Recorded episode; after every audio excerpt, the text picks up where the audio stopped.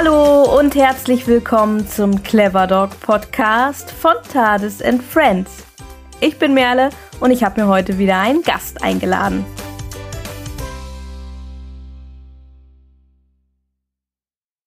Diese Folge ist ein neuer Teil unserer Hundetrainerreihe, in der ich mit unterschiedlichen Hundetrainerinnen und Hundetrainern über ihre persönliche Geschichte, ihre eigenen Hunde, ihre Philosophie und Lieblingsthemen spreche. Heute zu Gast ist Pia Celine Delfaux. Pia ist Psychologin und Hundetrainerin aus Hannover und verbindet beides in ihrem Coaching für Menschen mit Hund. Wie es zu dieser besonderen Kombination gekommen ist, erzählt sie uns in dieser Folge. Und wir werden natürlich ein wenig detaillierter auf das Thema psychologisches Coaching zu sprechen kommen, aber nicht nur auf das psychologische Coaching von Menschen mit Hund, sondern auch auf das Thema Inklusion in der Welt der Hunde, insbesondere in Bezug auf die Inklusion von hörbehinderten Menschen, werden wir in dieser Folge einen Blick werfen und uns so unter anderem den Fragen widmen, welche Herausforderungen der Alltag mit Hund und Hörbehinderung mit sich bringen kann und wie jeder etwas dazu beitragen kann, auch die Welt der Hunde, also die Hundewelt, in der wir alle aktiv sind, ein kleines Stückchen inklusiver zu machen. Wieso, weshalb, warum genau dieses Thema für Pia besonders wichtig ist, das erfahrt ihr natürlich auch gleich im Interview. Doch vorab noch eine kleine Info. Wenn du nach dieser Folge mehr über Pia erfahren möchtest, dann schau doch am besten mal in die Beschreibung, also in die Show Notes dieser Podcast-Folge, denn dort findest du wie immer alle Links, die für diese Folge relevant sind. Also natürlich auch den direkten Weg zu Pia, zu ihrer Website und ihren Instagram-Kanal. Und falls dir diese Podcast-Folge gefällt, dann freuen wir uns natürlich auch immer riesig, wenn du sie teilst, zum Beispiel auf Instagram, in den Stories. Aber natürlich freuen wir uns vor allem auch, wenn du uns dort, wo es möglich ist, eine Bewertung dalässt und Sternchen dalässt oder einfach, wenn du den Clever Dog Podcast abonnierst. Bei einigen Podcast-Anbietern, da gibt's dann ja auch die Möglichkeit, ähm, ein paar Worte, einen kleinen Text dazulassen. Den kannst du dann natürlich auch nutzen, um Themenwünsche oder Fragen zu äußern. Ansonsten findest du auch immer direkt auf Instagram, also at Tades and Friends oder auch ganz neu am Instagram-Kanal vom Cleverdog Podcast, also at Cleverdog Podcast, die Möglichkeit, uns direkt zu kontaktieren, Feedback zu geben, Fragen zu stellen. Wir freuen uns immer über jeden Austausch, also bloß, bloß keine Scheu, äh, uns deine Gedanken und deine Ideen zukommen zu lassen. Da sind wir auf jeden Fall immer offen. So, und nun Lein los, hol ich mal Pia zu dieser Folge dazu.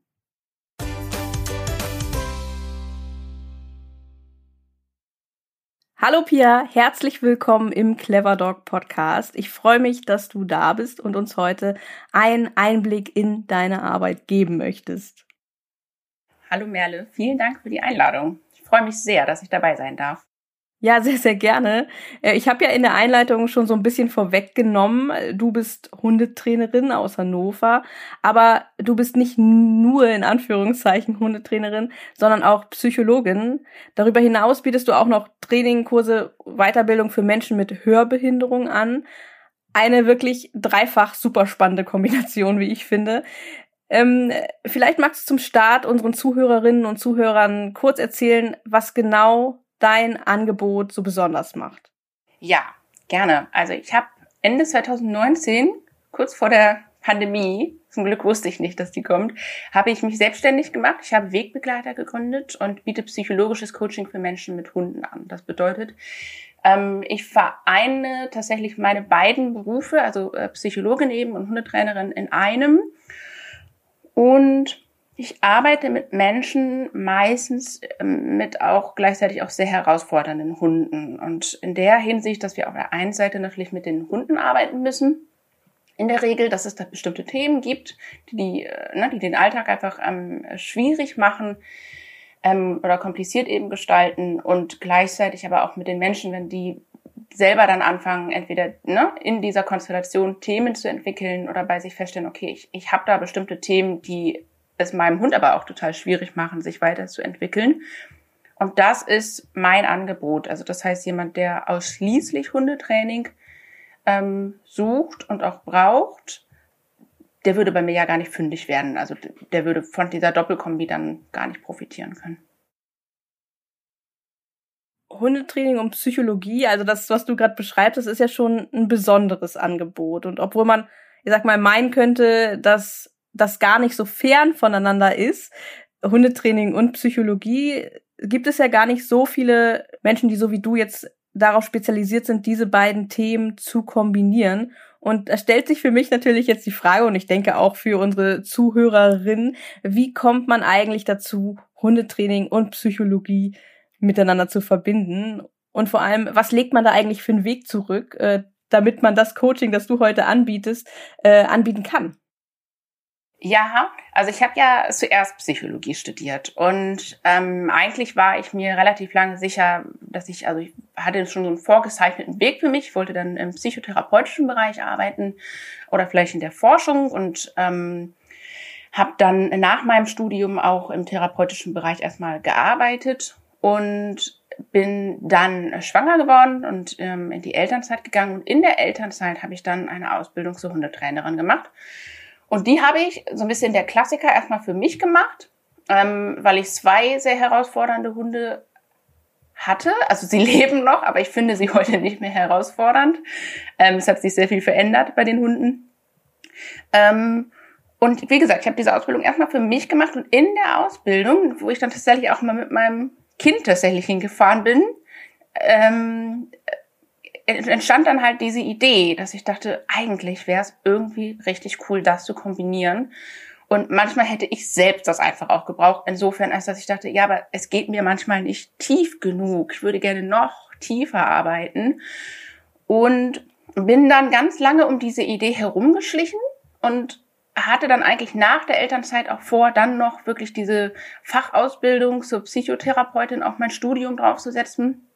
Und ich glaube, einen Monat bevor es losging, ich hatte auch schon den Platz, habe ich dann doch alles gecancelt und habe gesagt, nee, ich habe diese Idee, ich habe diesen Traum, ich traue mich jetzt, ich mache das jetzt. Ich probiere es einfach aus und wenn es nicht klappt, dann, dann war es eine coole Erfahrung und es hat aber sehr gut geklappt. Also es war die absolut richtige Entscheidung. Ich bereue das wirklich bis heute nicht, dass ich diesen Weg dann so gegangen bin. Das heißt, du hast schnell gemerkt, dass da auch wohl ein Bedarf da ist. Ja, absolut. Okay, jetzt doch mal auf den Klassiker zurück. Äh, du hast ja gerade gesagt, deine Hunde haben dich auch sozusagen auf diesen Pfad gebracht. Das ist wirklich ein Klassiker, denn das ist tatsächlich etwas, was viele Hundetrainerinnen auch hier in der Hundetrainerreihe in unserem Podcast erzählen. Ähm, wie sieht das denn aus? Wann bist du überhaupt auf den Hund gekommen? Bist du das auch erst im Erwachsenenalter oder bist du äh, ja wie einige auch schon mit Hund groß geworden?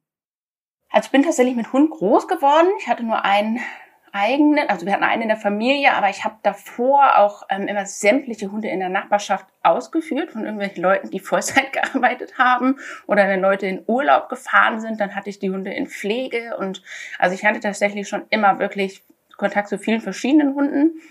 Aber so richtig meinen ersten eigenen Hund für mich, also für den ich wirklich die volle Verantwortung trage, anders als eben noch als Kind, ähm, den habe ich so mit Anfang 20 geholt. Das war Keno und ähm, ja, das war Keno, wie gesagt. Und dann ein paar Jahre später ist dann noch Zora, meine Hündin, dazugekommen.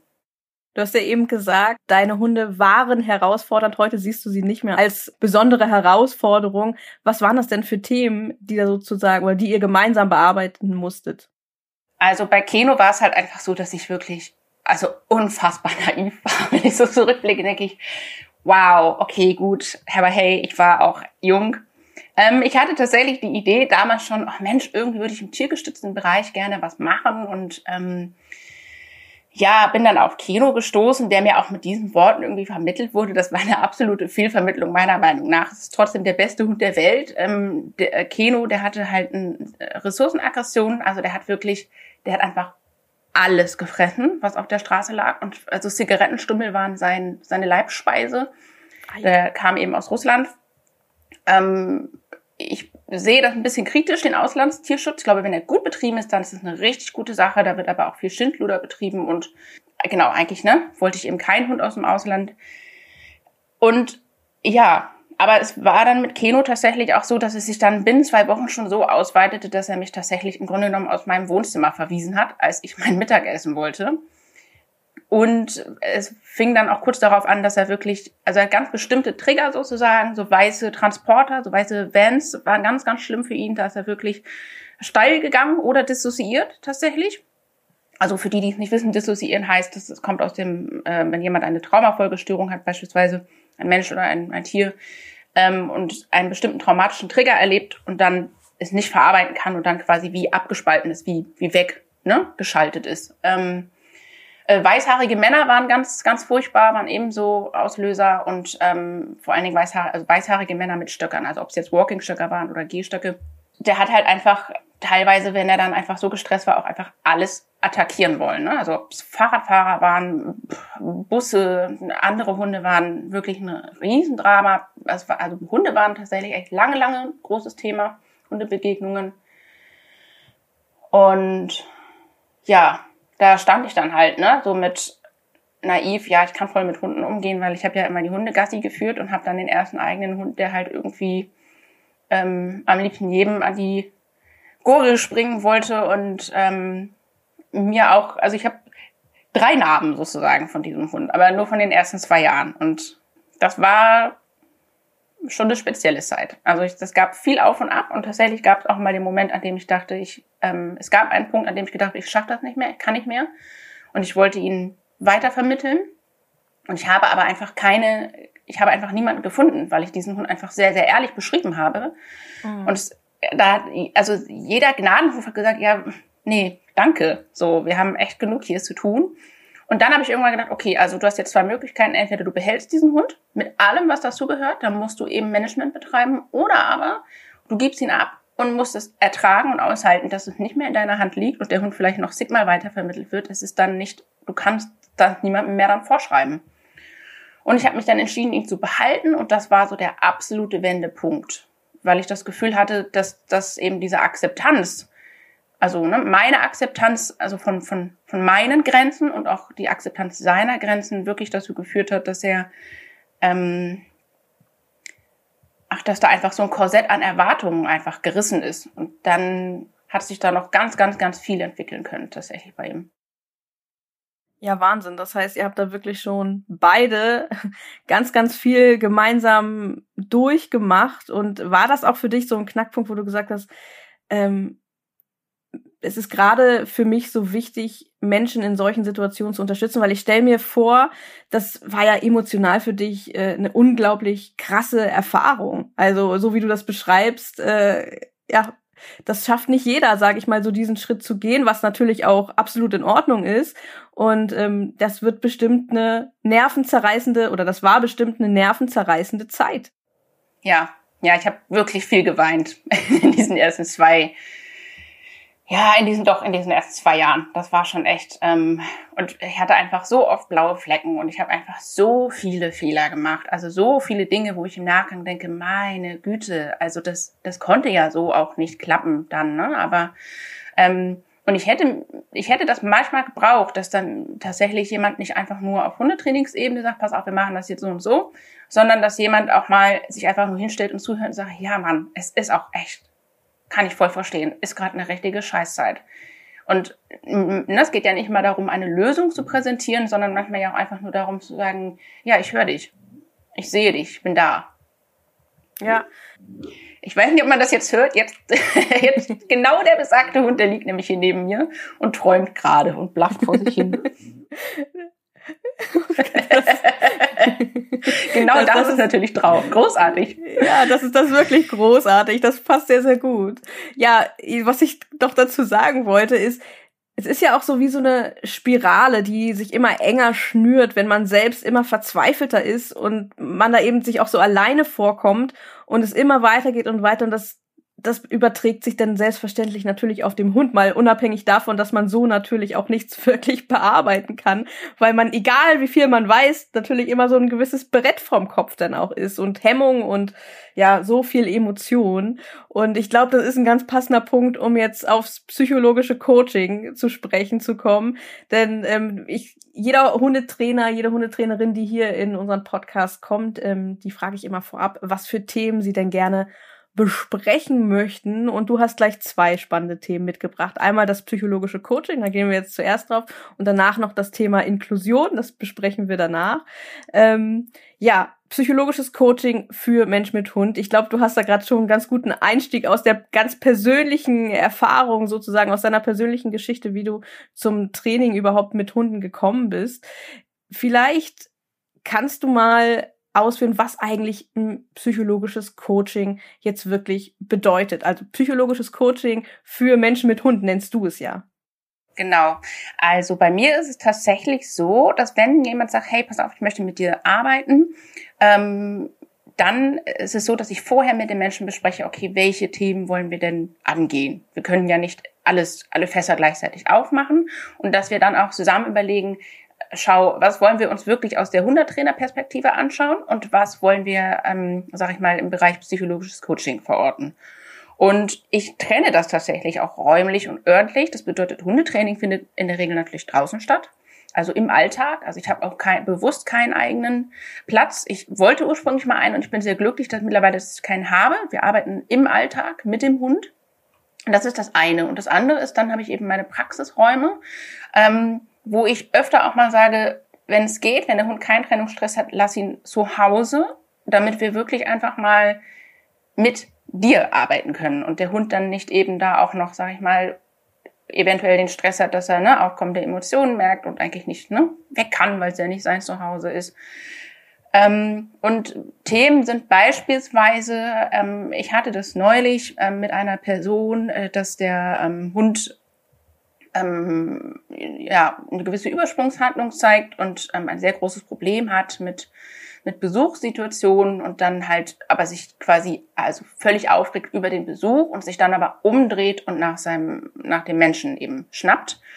Und das ist für diese Person so schlimm gewesen, weil sie tatsächlich, äh, das ist ihr dann aber erst klar geworden, sie ist mit drei Jahren tatsächlich sehr, sehr heftig gebissen worden von einem Hund, ähm, das gab, also das war wirklich eine lange Leidensgeschichte nach diesem Biss noch. Ne? Das war wirklich sehr heftig und genau. Ne? Das heißt, ihre Angst steht nicht unbedingt in Relation dazu, was der Hund zeigt. Also ich will das Verhalten des Hundes nicht bagatellisieren, aber es war eben nicht so, dass der Hund sich umgedreht hat und in einer Beschädigungsabsicht losmarschiert ist, sondern es war einfach so ein hysterisches Abschnappen in die Luft. So. Und das hat aber bei ihr so starke Ängste ausgelöst, dass sie äh, sich nicht mal mehr auf den Hund zubewegen konnte oder irgendwie was tun konnte. Und das sind zum Beispiel Situationen, mit denen wir dann im Coaching-Bereich arbeiten. Denn wenn sie so eine Angst hat vor dem eigenen Hund, zumindest in diesem Kontext, ähm, wird es schwierig, genau daran dann ja auch zu arbeiten und den Hund dann ja auch zu unterstützen. Denn eigentlich hat ja der Hund ja, also der Hund hat ja auch ein Problem. So, und es geht ja dann nicht darum, den Hund einfach nur also geht überhaupt nicht darum, den Hund in seine Schranken zu verweisen und zu sagen, jetzt überschreitest du hier eine Grenze und du reißt dich mal zusammen, sondern es geht ja darum, den Hund zu vermitteln, pass mal auf, ähm, es ist alles gut, deine Sorgen kann ich verstehen, aber sie sind hier ähm, gar nicht, also ne, du brauchst sie in dem Kontext nicht zu haben. Ich Mensch bin für dich da und pass auf, diese und jene Strategien könntest du noch wählen, um diese Situation zu bewältigen. Ich finde das ja so schön, wie du auf deiner Website schreibst. Äh, darf ich zitieren? Ja, sehr gerne. Du sagst, Menschen und Hunde sind einander in ihren grundlegenden Bedürfnissen, in ihren Wahrnehmungs- und Verarbeitungsmöglichkeiten so ähnlich und trotzdem kann es passieren, dass sie völlig aneinander vorbei kommunizieren. Wenn wir uns Zeit nehmen, einander zuhören und das Verhalten unserer Hunde als Ausdruck ihrer Bedürfnisse sehen, dann kann das gemeinsame Leben beider Seiten sehr viel mehr Freude schenken. Ich bin davon überzeugt, dass jedes Individuum ganz besondere Kompetenzen in sich trägt. Der nachhaltigste Weg ist also, wenn beide Seiten sich gesehen fühlen. Das ist ein Grundstein, um entspannt lernen zu können und flexibel in seinem eigenen Verhalten zu bleiben. Wegbegleiter setzt daher auf die Beziehung zwischen Mensch und Hund. Du lernst sowohl dich selbst als auch deinen Hund besser zu lesen und Einfluss zu nehmen auf die Beziehung zwischen euch. Step by Step wirst du deine in dir schlummernden Fähigkeiten entfalten, sodass du deinen Hund in schwierigen Situationen souverän leiten kannst. Als Psychologin und Hundetrainerin habe ich einen besonders umfassenden Blick auf Mensch und Hund im Team. Und das finde ich so schön, weil da wird ganz klar, dass der Fokus bei dir eben nicht nur auf dem Hund, sage ich mal, oder nicht hauptsächlich auf dem Hund, wie im klassischen Hundetraining liegt, sondern dass eben auch der Mensch selbst ja auch das Recht hat, seine eigenen Baustellen mitzubringen und dass die halt auch in eurem Training, in deinem Coaching besonders im Fokus stehen dürfen. Äh, ich sage ja immer so gerne, ähm, wir sind ja auch äh, sehr trainingserfahren, sage ich mal so. Also das, äh, in dem Sinne, dass wir selbst äh, auch gerne äh, und auch schon unterschiedliche Hundetrainer besucht haben. Und ich sage dann immer so, eine gute Hundetrainingsstunde, das fühlt sich für mich immer so ein bisschen an wie Therapie. Also zumindest stelle ich mir das so vor. Und äh, ich meine danach auch mal ein bisschen mehr über mich selbst erfahren zu haben. Aber natürlich, klar, die meisten Hundetrainerinnen, die sind ja gar nicht dazu ausgebildet, entsprechende Leistung zu erbringen. Und die setzen hier auch nicht in Fokus und die machen das natürlich auch nicht. Alles andere wäre natürlich unprofessionell. Aber ich finde die Vorstellung halt wirklich, sich selbst da auch ein bisschen mehr in den Fokus zu rücken, finde ich ja wundervoll nahezu, weil ich glaube, dass das bei vielen, viel mehr Menschen ähm, ein Thema ist, auch seine eigenen ja, Emotionen mehr in den Vordergrund auch rücken zu dürfen, gerade in der Kommunikation mit Tieren. Ja, absolut. Also vor allen Dingen, wenn wir uns ja auch überlegen, dass wir ja auch, also generell in Beziehungen und ich glaube in Beziehungen zu Tieren und insbesondere ja auch Hunden sehr viel ja auch von uns selbst auf unser Gegenüber ja auch projizieren. Also das ist jetzt so ein, damit will ich jetzt keinem Klischee entsprechen von einer Psychologin, die jetzt gleich von Projektion spricht, aber es ist ja schon so, dass, ähm, dass wir ja auch etwas mitbringen und dass wir Bilder haben, die wir, ne, die wir von anderen haben, die vielleicht nicht unbedingt etwas damit zu tun haben, wie der andere tatsächlich sind. Und ähm, wenn ich mich dann aber gleichzeitig aber nur mit meinem Gegenüber beschäftige und nicht mit, mit mir und meinen Bildern, dann glaube ich, dass man in bestimmten Menschenkonstellationen über einen bestimmten Punkt eben vielleicht manchmal nicht hinauskommt. Was ich auch ganz interessant fand bei dem Punkt war, als wir im Vorgespräch äh, über das Thema gesprochen haben, da kam auch so die Frage in den Raum, warum holen wir uns eigentlich einen Hund und warum eigentlich diesen Hund? Dass es eigentlich bei dieser Entscheidung schon anfängt. Ja, absolut. Absolut. Allein schon die Frage, für welche Rasse entscheide ich mich? Also was ist, warum hat genau diese Optik für mich irgendwie was, was Entscheidendes? Was, wenn Verhalten, ne, wenn das, der Hund beschrieben wird, warum denke ich bei bestimmten Bereichen vielleicht, ach, das, das, das kriege ich schon hin, das mache ich schon oder das so dramatisch wird das nicht oder das kann ich schon oder ach, das finde ich spannend oder was haben wir für Traumbilder im Kopf vom Leben mit Hund? Warum haben wir diese Traumbilder überhaupt? Weil teilweise ist es ja auch so, dass, dass die Traumbilder ja einfach auch so stark, finde ich ja auch gesellschaftlich irgendwie passiert sind, dass die ja auch wirklich nicht erfüllt werden, werden können, ne? In manch, also manche zumindest. Ähm, und was, was soll der Hund eigentlich für mich erfüllen? Also die haben ja schon einen gewissen Sozialpartnerstatus, unsere Hunde. Und welche Rolle genau? Also ist mein Hund mein Kind, aber es ist dann die Frage, ist es mein, ist es für mich ein bisschen so wie ein Baby? Ist es, ist es für mich wie ein Kind? Ist es ein Partnerersatz? Ist es, ähm, soll er mich zusammenbringen mit anderen Menschen? Das ist ja auch oft ein Bedürfnis, ne, dass man durch den Hund Kontakt haben möchte zu anderen Menschen. Oder soll er mich eben nicht zusammenbringen mit anderen Menschen? Möchte ich eben nur mit meinem Hund sein? Und das sind all solche Dinge, die kann man sich mal fragen. Und oft ist es so, wenn man sich die beantwortet, dass es nicht immer unbedingt angenehm ist, ähm, dass man dann feststellt, oh, ups, da habe ich ja vielleicht etwas, was habe ich ein Bedürfnis, was der Hund ähm, stillen soll. Und das kann dann unter Umständen einfach nicht funktionieren. Und aber das ist ja wichtig, das zu erkennen, weil ich dann äh, schauen kann, okay, was bräuchte ich denn dann, wenn ich es ja nicht vom Hund bekomme? Was bräuchte ich denn eigentlich, damit es mir gut geht, damit es mir besser geht, damit dieses Bedürfnis gestillt ist? Denn Bedürfnisse sind erstmal legitim. Ja. Ich, ich sage ja auch so gerne, wenn es zum Beispiel um das Thema Hundekauf oder sich einen Hund bei sich zu Hause aufzunehmen geht, dass man selbst zuallererst erstmal richtig egoistisch sein sollte, in der Sinne, dass man sehr auf sich selbst schaut.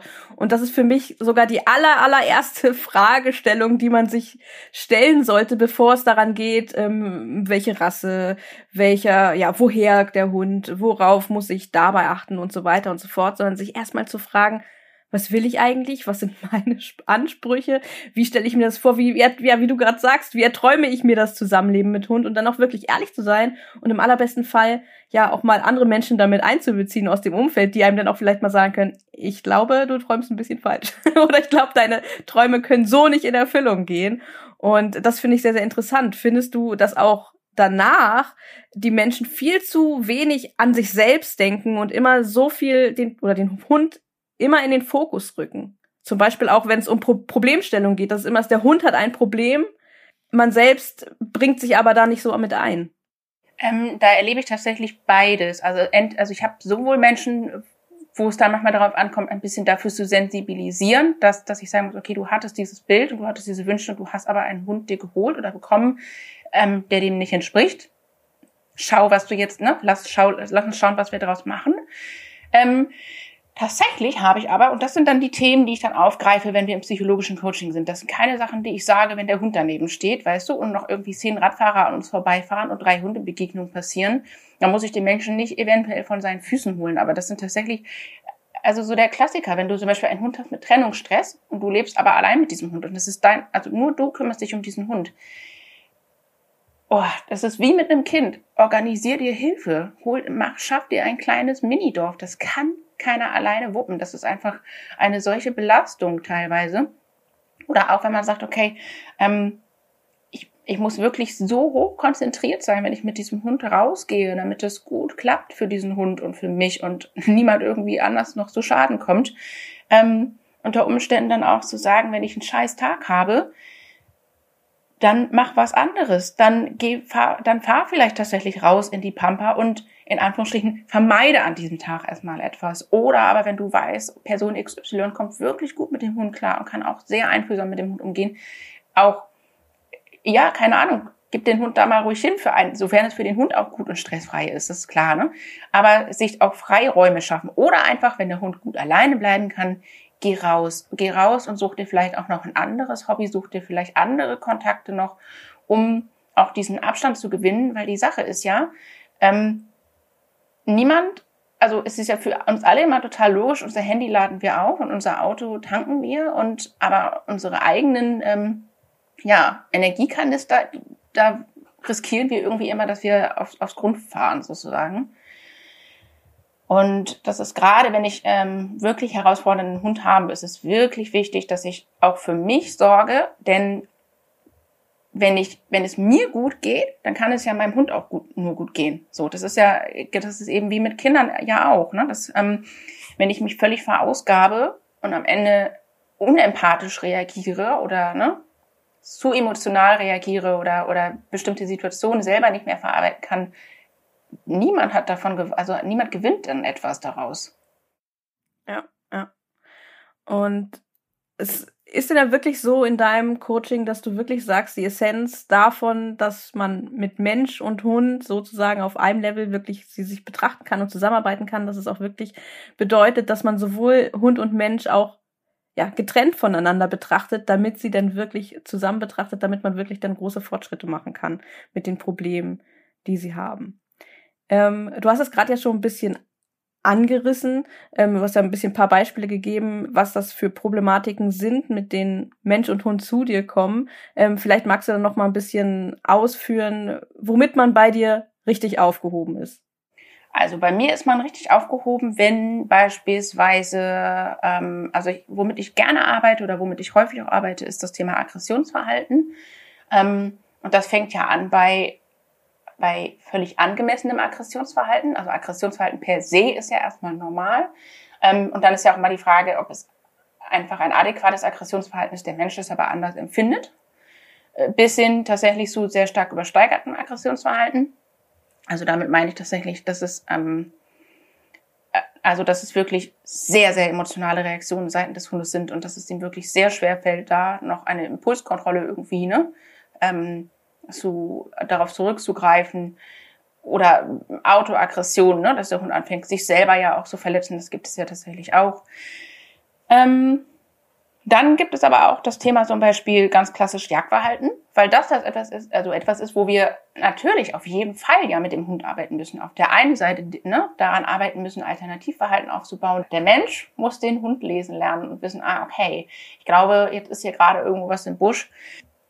Aber teilweise, wenn der Mensch beispielsweise totale Ängste hat, oh Gott, oh Gott, oh Gott, der Hund, der ist gleich weg und dann, und dann totale Horrorszenarien vor Augen hat und dann wird dies und dies und dies passieren, mm, dass wir da dann teilweise auch dran arbeiten, okay, also Absicherung ist immer gut und aber immer dann zu überprüfen, ist sie noch, entspricht das noch der Realität oder ist der Hund nicht vielleicht tatsächlich sogar schon total weit und würde jetzt vom Vertrauen des Menschen profitieren?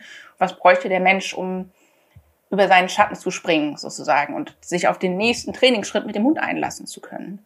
Das sind Situationen, ähm, ja, und dann halt eben auch so der Klassiker, ähm, Hundebegegnung ist ja häufig ja auch ein Thema, ne? weil der Mensch sich dann ja nicht nur mit seinem eigenen Hund auseinandersetzen muss, sondern auch mit, gegebenenfalls mit einem fremden Hund, der einem ja begegnet und dann ja auch mit einem fremden Menschen. Das ist ja auch sehr oft ein Thema.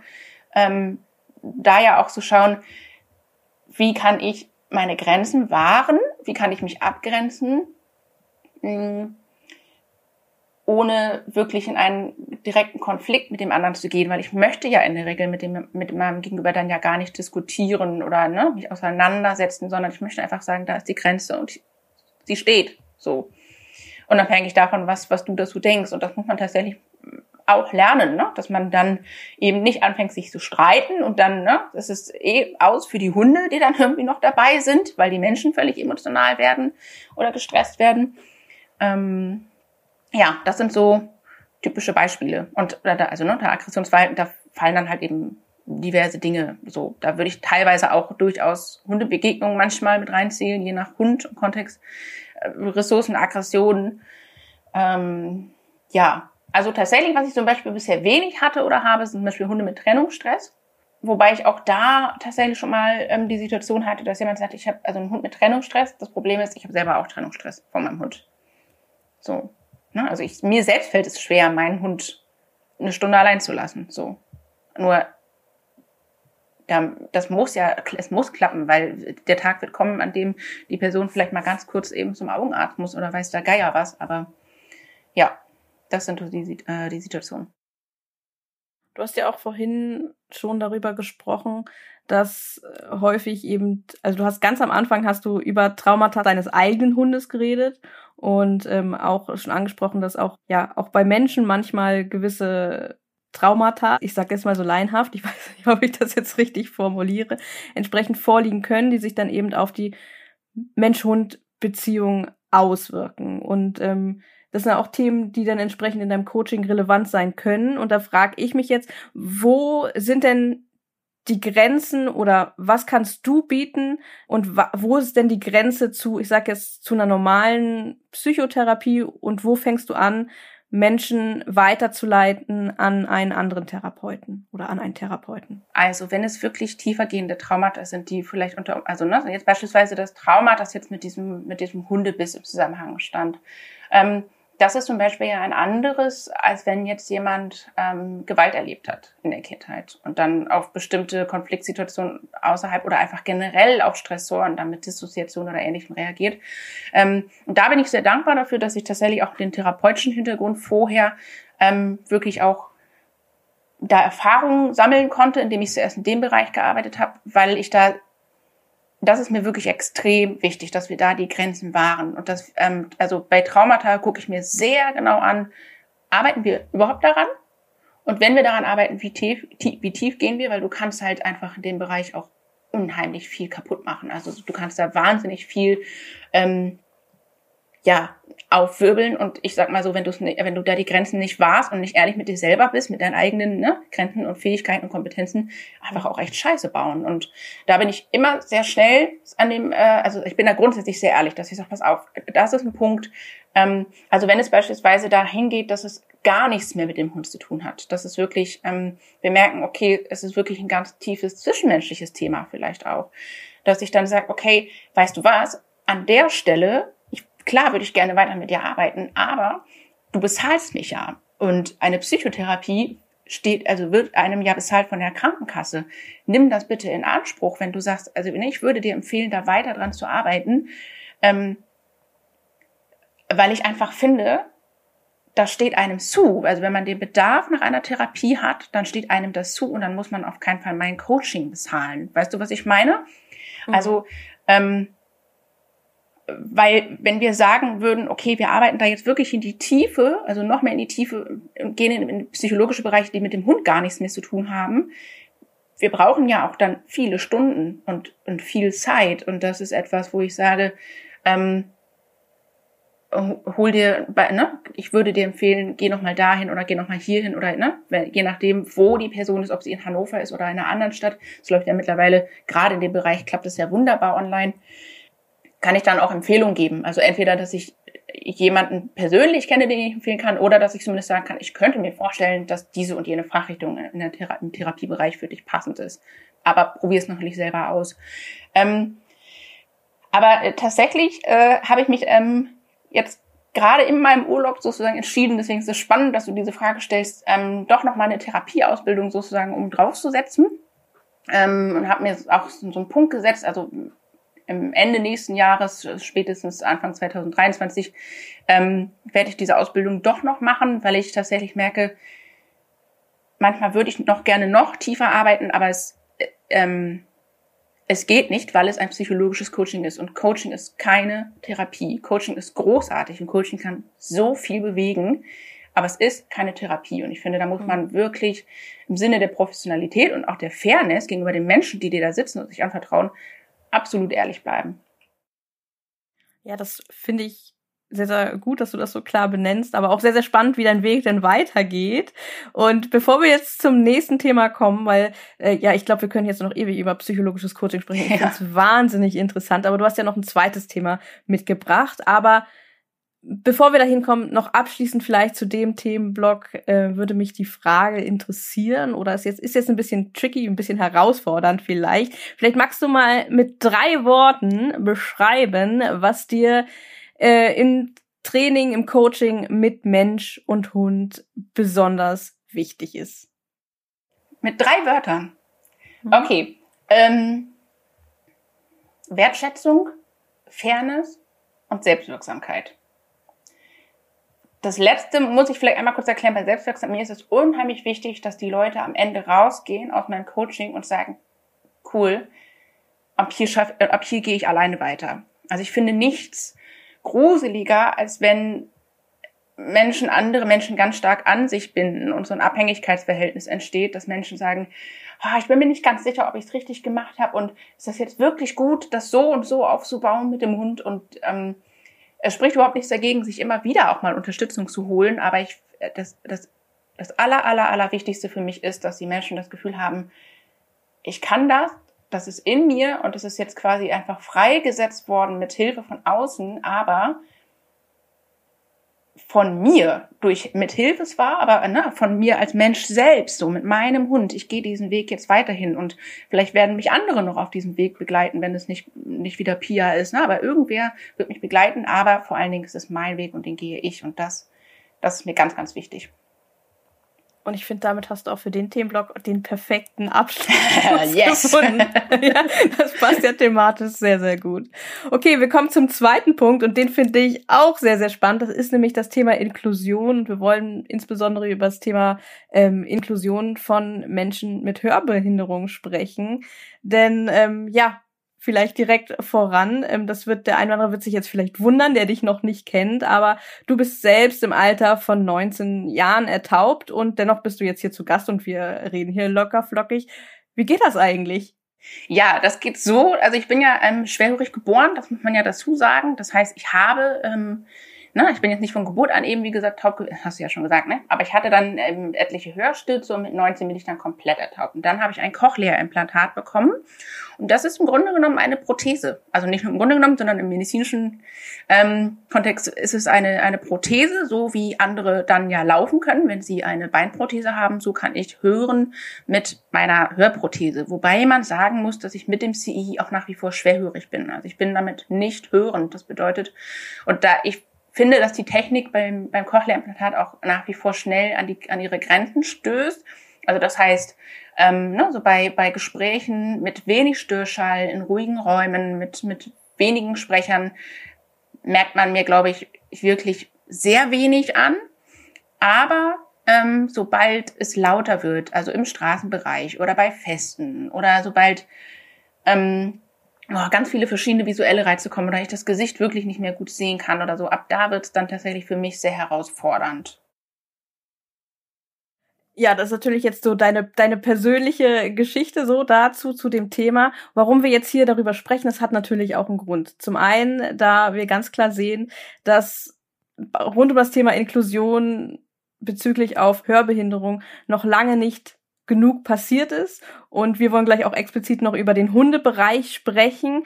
Aber vielleicht magst du mal ganz grob unseren Hörerinnen, die ja sich vielleicht mit dem Thema noch gar nicht auseinandergesetzt haben, mal grob einen Überblick darüber geben, ähm, ja, vor welchen Herausforderungen Menschen mit Hörbehinderung ja heutzutage stehen.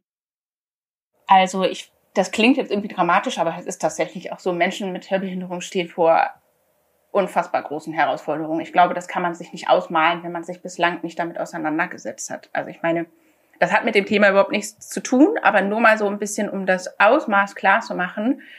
Es gibt ja bis heute keinen barrierefreien Notruf, den man absetzen kann als gehörloser Mensch. Und das heißt, im, also weißt du, wenn im Bereich Notruf noch, also ich meine, im Jahr 2021, das geht einfach in meinem Kopf immer nicht klar. Im, im, wir sind ja technisch so unfassbar weit entwickelt, aber ähm, in dem Bereich ist ja schon irgendwie kaum Bewusstsein da und ähm, es ist wahnsinnig schwierig, ne, Ausbildung und, und Weiterbildung und Beruf und so weiter auszuüben als gehörloser Mensch.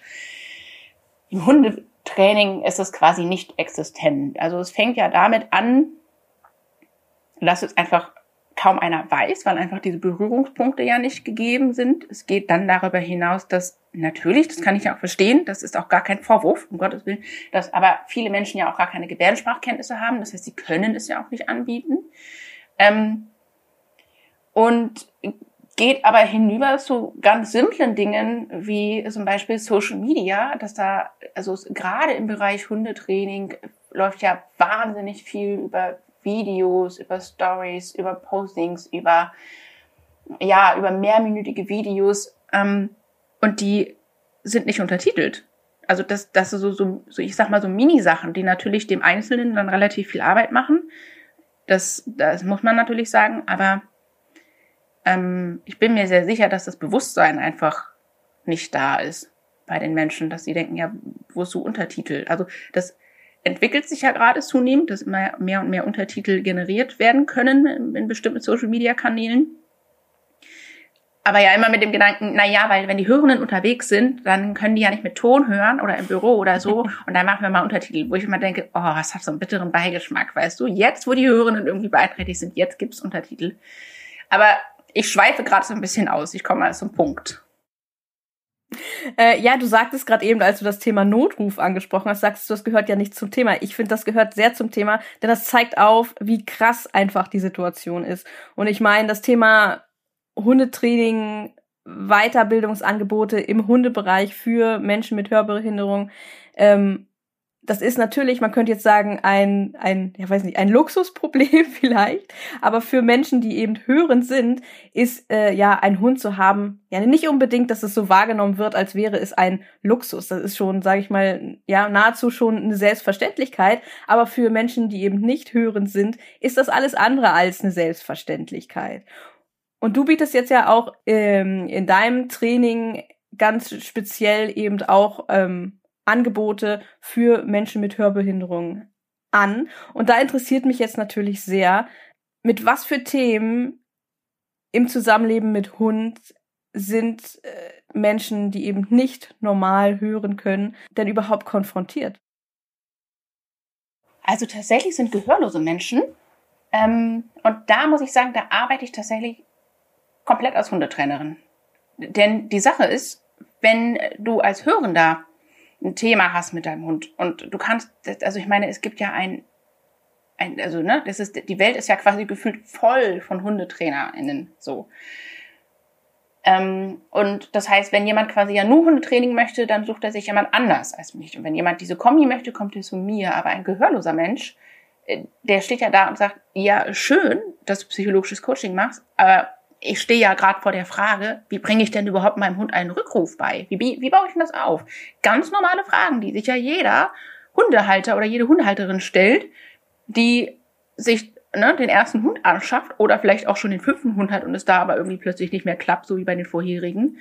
Ähm, das heißt, es geht im Hundetraining mit gehörlosen Menschen geht es wirklich um ganz ähm, alltagsbezogene Dinge. Also Rückruf, äh, Leinführigkeit, Hundebegegnungen, ähm, teilweise alleine bleiben, ähm, in Familiensituationen, Hund und Kind, wie manage ich das?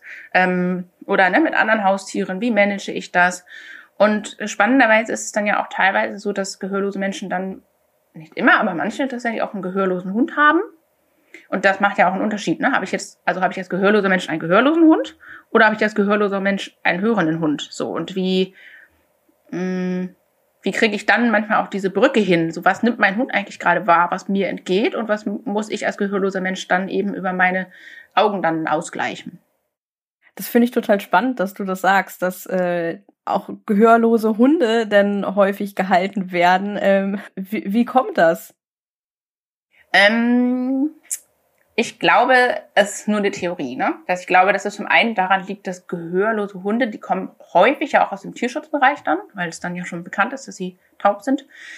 Ähm, dass es vielleicht manchmal für manche hörende Menschen abschreckend ist, weil sie denken, wie mache ich denn das dann? Und ne, so, weil wir, also im, hörende Menschen ja vor allen Dingen auch sehr, sehr lautsprachlich orientiert sind. Ähm, und vielleicht auch ein Stück weit Identifikation, dass man sich, also ich kann das nachvollziehen, dass man sich als gehörloser Mensch denkt, naja, ähm, das ist definitiv ein Kommunikationskanal, den wir beide so in der Form nicht, nicht nutzen und nicht brauchen. Und wir haben andere Wege, um, um miteinander zu kommunizieren. Ja, total spannend. Und was sind das denn für Wege, ähm, wie miteinander kommuniziert wird? im Grunde genommen ja eigentlich die Wege, von denen ja eigentlich auch alle hörenden HundehalterInnen profitieren, nämlich visuell. Also das ist ja etwas, also das ist ja irgendwie in ganz, ganz vielen Hundeschulen ja auch so, dass darüber gesprochen wird, die Körpersprache des Menschen. Ähm, und dass es oft auch so ist, dass die Menschen ihre eigene, sich ihre eigene Körpersprache gar nicht mehr so bewusst sind. Also dieses, wie stehe ich, wie drehe ich mich, wie bewege ich mich eigentlich, wann bewege ich mich eben nicht. Und ne, auch das kommuniziert ja erst was ähm, an meinen Hund. Ähm, also das heißt, im Training mit, mit ähm, gehörlosen äh, HundehalterInnen arbeite ich vor allen Dingen tatsächlich einfach über Sichtsignale. Und das funktioniert ja exakt genauso. Und wenn es tatsächlich doch wichtig ist, dass man ein akustisches Signal hat, ähm, dann gibt es ja auch diverse Möglichkeiten, angefangen von der Hundepfeife bis hin zu sich ganz simpel irgendwie vielleicht gegen den Oberschenkel klopfen und damit ein bestimmtes Signal aufbauen. Ähm, ich habe es manchmal im Hundetraining, dass dann die gehörlosen HundehalterInnen mit ihren Hunden sprechen. Und das ist aber auch etwas, ähm, was ja auch damit zu tun hat, dass Gebärdensprache ja einfach auch lange, lange in Deutschland ähm, gar nicht anerkannt war als Amtssprache. Ich glaube, das ist 2000 oder 2003 erst erfolgt. Ähm, und auch in, in Schulen bis heute ganz, ganz viele LehrerInnen arbeiten, die nicht gebärdensprachkompetent sind. Also das heißt, ähm, da ist es dann manchmal meinen Part, dass ich sage, hey, weißt du was, du musst gar nicht mit deinem Hund sprechen, also nicht lautsprachlich. Wenn du das willst, tu es auf jeden Fall. Das ist deine Entscheidung. Aber du musst es gar nicht, um erfolgreich deinen, deinen Hund erziehen zu können. Das ist überhaupt nicht erforderlich. Denn du kannst ja auf ganz anderen Wegen, also körpersprachlich mit visuellen Signalen, mit Blickkontakten ähm, mit deinem Hund ähm, kommunizieren. Mit körpersprachlich will ich aber kurz sagen, meine ich jetzt aber nicht dieses Blocken und Abdrängen und, und Wegschieben und so weiter, sondern wirklich einfach ähm, ganz stumpf, also ganz banal angefangen von, ne, beug dich nie nach vorne, wenn der Hund eigentlich gerade auf dich zulaufen soll oder lauf nicht frontal auf deinen Hund zu oder wann drehst du dich wie weg, wann, ne? Drehst du, also solche Geschichten eben. Mhm. Finde ich ganz, ganz interessant, denn ich glaube, es ist auch ein sehr häufiger Spruch von Hundetrainern an ihre Kunden, dass man nicht so viel mit dem Hund sprechen soll. Weil ich glaube, das machen auch sehr, sehr viele. Ja. Ich muss mich da leider auch outen. das ist ein ganz interessantes Thema. Ja, das eine ist natürlich die Kommunikation mit dem Hund und du hast es gerade schon gesagt. Ähm, wenn jetzt die Kommunikation, sage ich mal, zum, zum Hundetrainer, äh, das ist natürlich auch ähm, ja, ich sag mal, ein Problem. Wir haben es schon gesagt, Weiterbildungstrainingsangebote sind eine Rarität und vielleicht auch noch mal dazu zu sagen, du selbst hast ja ein Cochlea-Implantat ja. ja. und das ist aber ja nicht der Normalfall. Ja. Das heißt, äh, kann nicht jeder denn sozusagen ähm, die Möglichkeit haben, ähm, dann doch etwas hören zu können. Und will auch nicht jeder. Also es gibt ja auch Gehör, also es gibt ja auch gehörlose Menschen, die vielleicht die Option gehabt hätten oder haben, aber die sagen, ich möchte es nicht, weil die Sache ist, es ist eine große Operation. Ähm, es ist mit vielen Risiken verbunden. Es ist ähm, mit Risiken während der OP verbunden. Es ist mit, ähm, es kann mit Schmerzen danach verbunden sein. Also ich, ähm, da hat sich mittlerweile zum Glück auch viel getan, als ich vor, ja, oh mein Gott, vor langer Zeit operiert wurde. Ich meine, ich bin jetzt, jetzt wie alt werde ich? Ich werde 33. So. Ähm, und als mit 19 operiert wurde, danach, ich hatte halt wirklich heftige Schmerzen und das ist ähm, sehr abgebügelt worden und heute ähm, wird es aber ganz klar kommuniziert, dass Schmerzen auftreten können, weil du hast dann einfach, du hast ja ein Implantat ne, an, an, deine, an deinem Schädel so und das ist ein Fremdkörper und ähm, auch das Risiko, wenn es kaputt geht, dann musst du halt erneut operiert werden. Wenn du in ein MRT musst, muss es explantiert werden erstmal. Also das heißt, bestimmte Dinge tauchen darfst du nicht mehr. Bestimmte Ballsportarten muss man sich gut überlegen. Kampfsportarten muss man sehr gut aufpassen, dass da wirklich nichts auf den Kopf geht. Also ähm, das ist schon auch mit vielen Risiken und Nachteilen verbunden und das ist ja etwas, was gar nicht jeder möchte. Ähm, weil manche ja auch sagen, ich, ich, ich bin absolut beheimatet und verwurzelt in, in meiner Gebärdensprachkultur, in meiner, in meinem gebärdensprachlich orientierten Leben. Ähm, und dass du, es kann tatsächlich auch nicht jeder sich ein Implantat setzen lassen, weil je nachdem, wenn du jetzt beispielsweise, also wenn du gehörlos geboren wurdest, dann müsstest du eigentlich spätestens bis zum vierten Lebensjahr dich implantieren lassen. Ähm, ich habe ähm, meinen Master in Neuropsychologie gemacht, genau in dem Bereich. Ähm, und du müsstest dich eigentlich spätestens bis zum vierten Lebensjahr implantieren lassen, damit ähm, dein Gehirn die Möglichkeit hat, das, ähm, das auditive Zentrum sozusagen noch entsprechend zu entwickeln. Weil nämlich später, wenn du quasi sehr lange dann taub bist, von Geburt an, das Gehirn schlauerweise dann sagt, pass mal auf, ähm, also mal ganz salopp gesagt, ne, das visuelle Zentrum sozusagen greift sich Bereiche aus dem auditiven Zentrum, so dass tatsächlich gehörlose Menschen ähm, andere und mehr Möglichkeiten in der visuellen Verarbeitung haben und Wahrnehmung, ähm, weil das Gehirn sozusagen auf das auditive Zentrum ein Stück weit zurückgreift. Und das ist dann aber schwierig, wenn ich ne, von Geburt an taub bin und mich erst mit 15 implantieren lasse, dann ist, sind die Erfolgsaussichten extrem gering, damit tatsächlich Sprache verstehen zu können. Und das ist ja, das ist ja wahnsinnig spannende Themen, die ja, mit denen sich die wenigsten einfach auseinandergesetzt haben. Ne? Und ich glaube, das ist ganz wichtig, das hier mal auch so aufzuzeigen, weil dadurch wird dann auch über bewusst, wo jetzt, wenn wir jetzt tiefer gehen und uns dieses Einzelthema Hunde und ähm, nicht hören ähm, anschauen, ähm, da ist jetzt zum Beispiel auch, das hast du ja gerade angesprochen, Sprache. Was ich, was ich zum Beispiel gar nicht wusste, ist, na, ich wusste natürlich schon, dass Sprache erlernen auch unterschiedlich schwierig sein kann für Menschen, die nicht hören können. Ähm, aber dass zum Beispiel die deutsche Sprache für viele auch einfach wie eine Fremdsprache ist. Ja, absolut. Du musst es erst, also ich meine, du musst dir das vorstellen, dass du eine Sprache lernst, die du aber nie hörst. Und das ist, das, das, das ist dann ja schon der erste erschwerende Faktor sozusagen. Ja, und das ist denn jetzt, wenn wir die Kommunikation zum Beispiel mit einem Trainer uns jetzt anschauen, da fängt ja schon, sage ich mal, die ersten Hürden und die ersten Problematiken wirklich an, dass da gar nicht, dass da häufig nicht unkompliziert kommuniziert werden kann. Ja, ich meine, theoretisch wäre ja die, die einfachste Lösung zu sagen, hey, komm, wir schnappen uns DolmetscherInnen und dann geht's los. Das wäre ja an sich nicht das Problem. Das Problem ist, das eigentliche Problem ist, dass die Kostenübernahme ja nicht gewährleistet ist. Also im privaten Bereich wird dir nichts bezahlt. Es werden dir keine DolmetscherInnen bezahlt. Es werden dir auch, auch wenn du jetzt zum Beispiel schwerhörig bist und eine Mikroportanlage, also so einen Verstärker nochmal nutzt, das wird dir nicht bezahlt. Im beruflichen Kontext, ja. Und auch da halt, ne, wirklich echt, musst du echt kämpfen und musst, meine Güte, du musst da, ist auch okay, ne, aber du musst wirklich viel Verwaltungskram und bü bürokratische Hürden auf dich nehmen, musst teilweise bestimmte, ne, bestimmte Finanzen offenlegen und so weiter, wenn du Hilfen beantragen willst. Und im privaten Bereich gibt's das einfach nicht. Das heißt, alles, alles, was im privaten Bereich stattfindet, wird grundsätzlich als Luxus betrachtet. Und das finde ich fatal, weil es ist kein Luxus, am sozialen Leben teilzunehmen und, und Freizeitangebote wahrnehmen zu dürfen. Ich finde, das ist etwas, das steht doch jedem zu. Und ähm, ja, das heißt, das ist eben, ne, ich habe auch das öfter mal, dass dann Trainer, KollegInnen auf mich zukommen und sagen, hey Mensch, ich hätte ja total Bock, das anzubieten.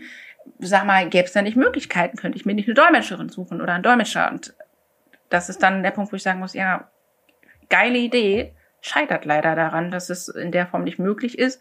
Es gibt dann manchmal die Konstellation, und das ist dann, muss man sich halt auch überlegen, gibt manchmal die Konstellation, dass man sagt, okay, Dolmetsch-Studierende, ähm, so, ne, die halt sagen, ich, ich muss Praxiserfahrung sammeln, ich muss mich praktisch weiterbilden, um gut zu sein anschließend in dem Beruf. Aber die haben natürlich trotzdem dann ja nicht das noch, ist ja klar, die haben ja dann noch nicht das Niveau von jemandem, der bereits ne, studiert und ausgebildet ist und äh, wirklich viele Jahre schon in der Praxis gearbeitet hat. Also das ist so, als würde ich quasi in England Hundetraining wahrnehmen wollen und meine Freundin mitnehmen, die halt ähm, ganz gut Englisch spricht. Das kann dann unter Umständen ja. auch schon ganz gut helfen, aber es hat natürlich nicht dieselbe Qualität, wie wenn ich wirklich eine, eine fachlich kompetente äh, dolmetschende Person da vor mir habe. Ja, aber ich glaube, das ist auch ein Thema, das bei dem mehr Bewusstsein geschaffen werden muss. Denn natürlich, wie wir es gerade eben gesagt haben, das ist eine Sprache für sich und natürlich kann nicht jeder, der Gebärdensprache spricht, auch das mal zack, zack übersetzen. Also ich finde es ja immer Wahnsinn, wenn man das zum Beispiel im Fernsehen sieht, ähm, wie, simult wie das simultan funktioniert. Das, äh, ja, allein die, also ich wäre Koordination schrecklich, also, also Handkoordination gar nicht. Also ich finde es wahnsinnig beeindruckend und ich glaube, das ist vielen gar nicht bewusst, dass das nicht einfach jeder machen kann. Ja, das ist ja so wie, also ne, es ist ja, man hat ja auch ein, ein gewisses Talent oder kein Talent. Also ich, so ich könnte jetzt, glaube ich, auch nicht unbedingt, weiß ich nicht. Also weißt du, es ist ja nicht so, dass ich, also dass man jeder sagen könnte, jeder kann Russisch lernen. Und jeder lernt Französisch und jeder ist super gut in Latein, sondern man hat da ja so seine, seine, seine, ne, seine Fähigkeiten und seine Grenzen. Und ja, aber ich glaube, dass es einfach wichtig ist, so ein Bewusst, also dass, dass die Leute anfangen, mehr darüber nachzudenken. Und das, das betrifft ja dann, wenn wir über Inklusion sprechen, ja nicht mal nur gehörlose Menschen, sondern allein schon in der Regel, oft ist es ja so, Hundeschule heißt Wiese, heißt, ist für Menschen mit Rollstuhl unter Umständen gar nicht bege also ne begehbar, befahrbar, wie auch immer man das sagen will. Aber ähm,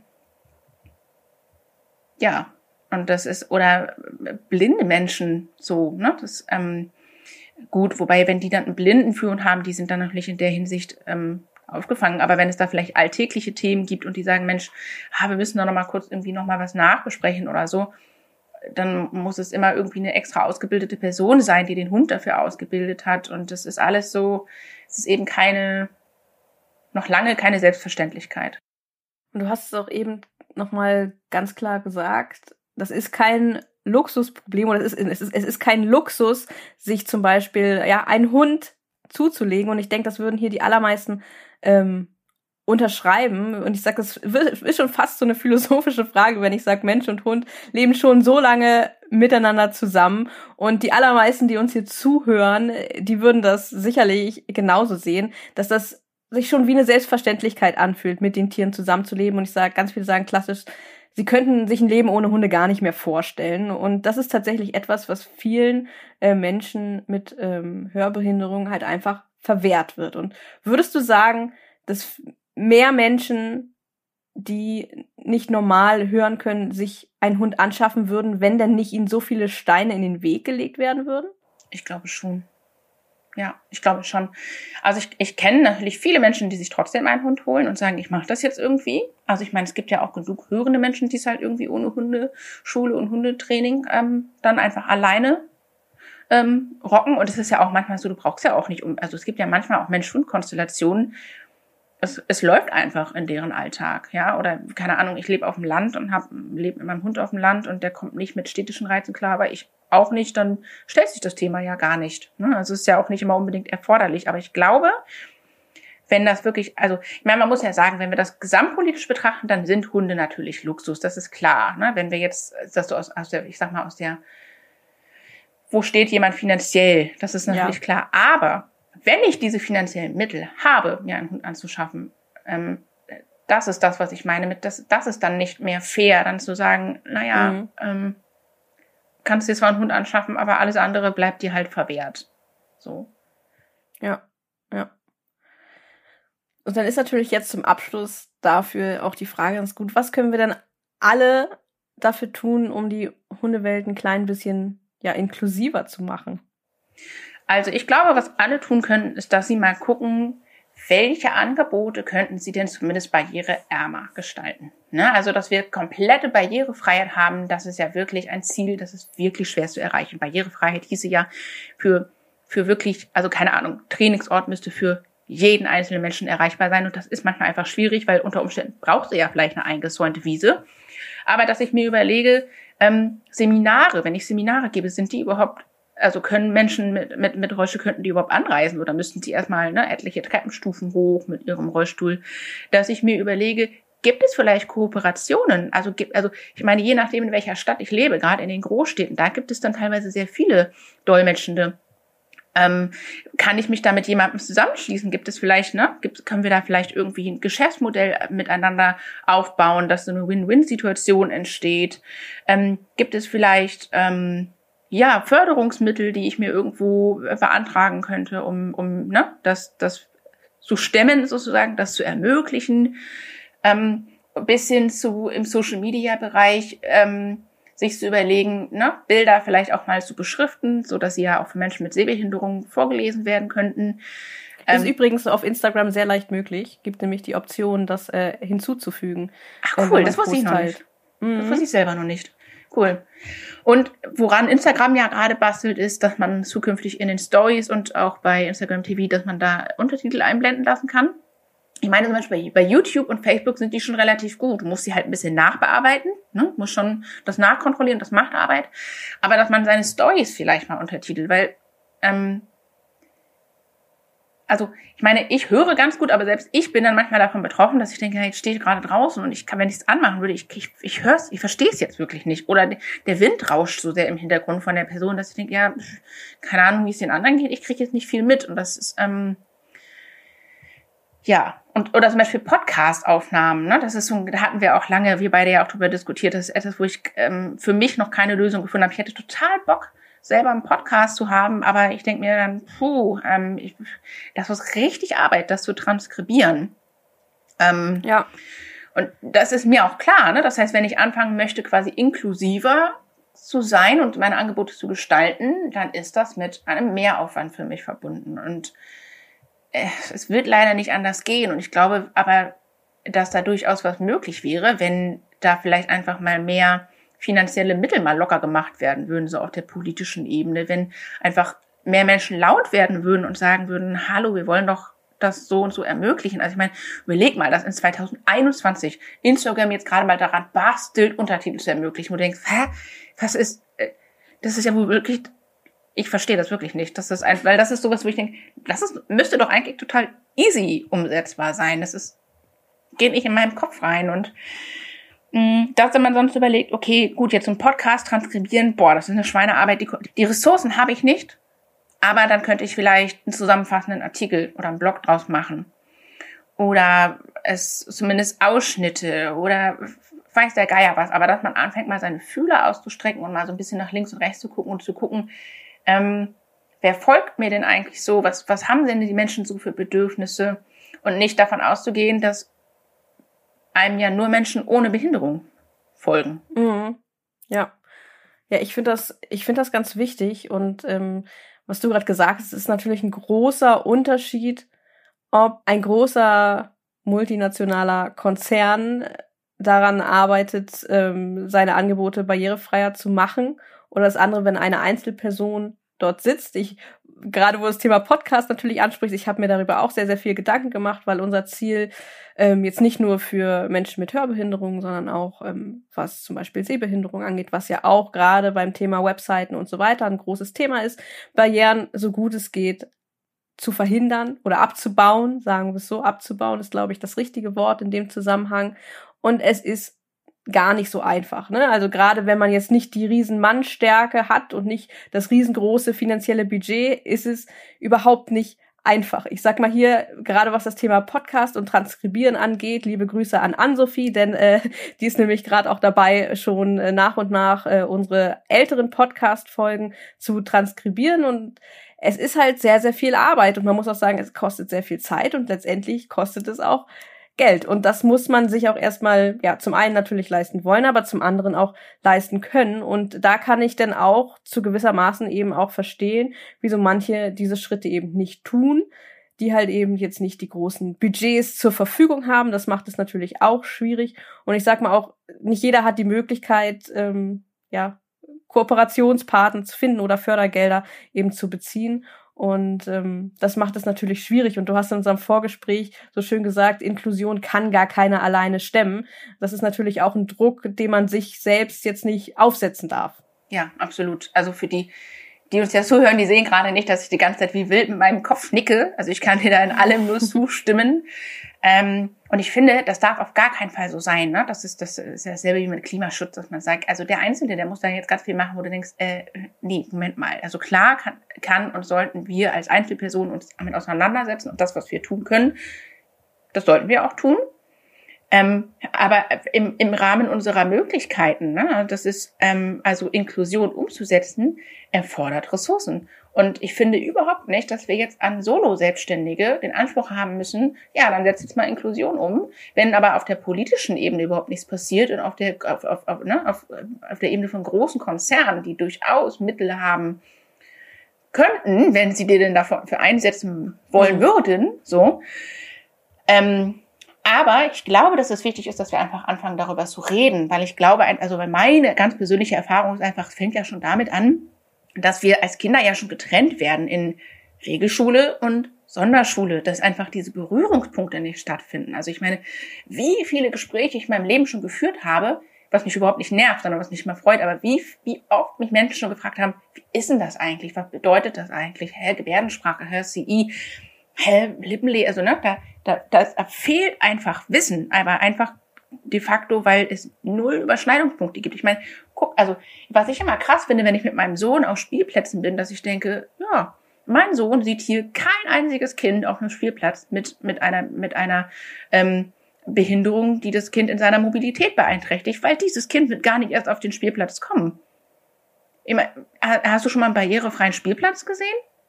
Ne? Also das ist einfach, ähm, da fängt es ja schon an, dass, dass, dass Kinder, also mit anderen Kindern mit Behinderung ja so gut wie gar keine Berührungspunkte haben. Wenn, dann sind es halt ganz besondere, ausgewählte kleine Kindergärten, ne? so integrative, ähm, wo dann Kinder mit und ohne Behinderung zusammen sind. Aber wie viele gibt's denn davon? Wenige. Und sicherlich auch nicht irgendwie, ne? in sehr ländlichen Strukturen, sondern dann eher so in, im großstädtischen Bereich. Also das, das, auch das ist ja fast schon Luxus, dass du Kinder unabhängig von ihrer Behinderung zusammenführst.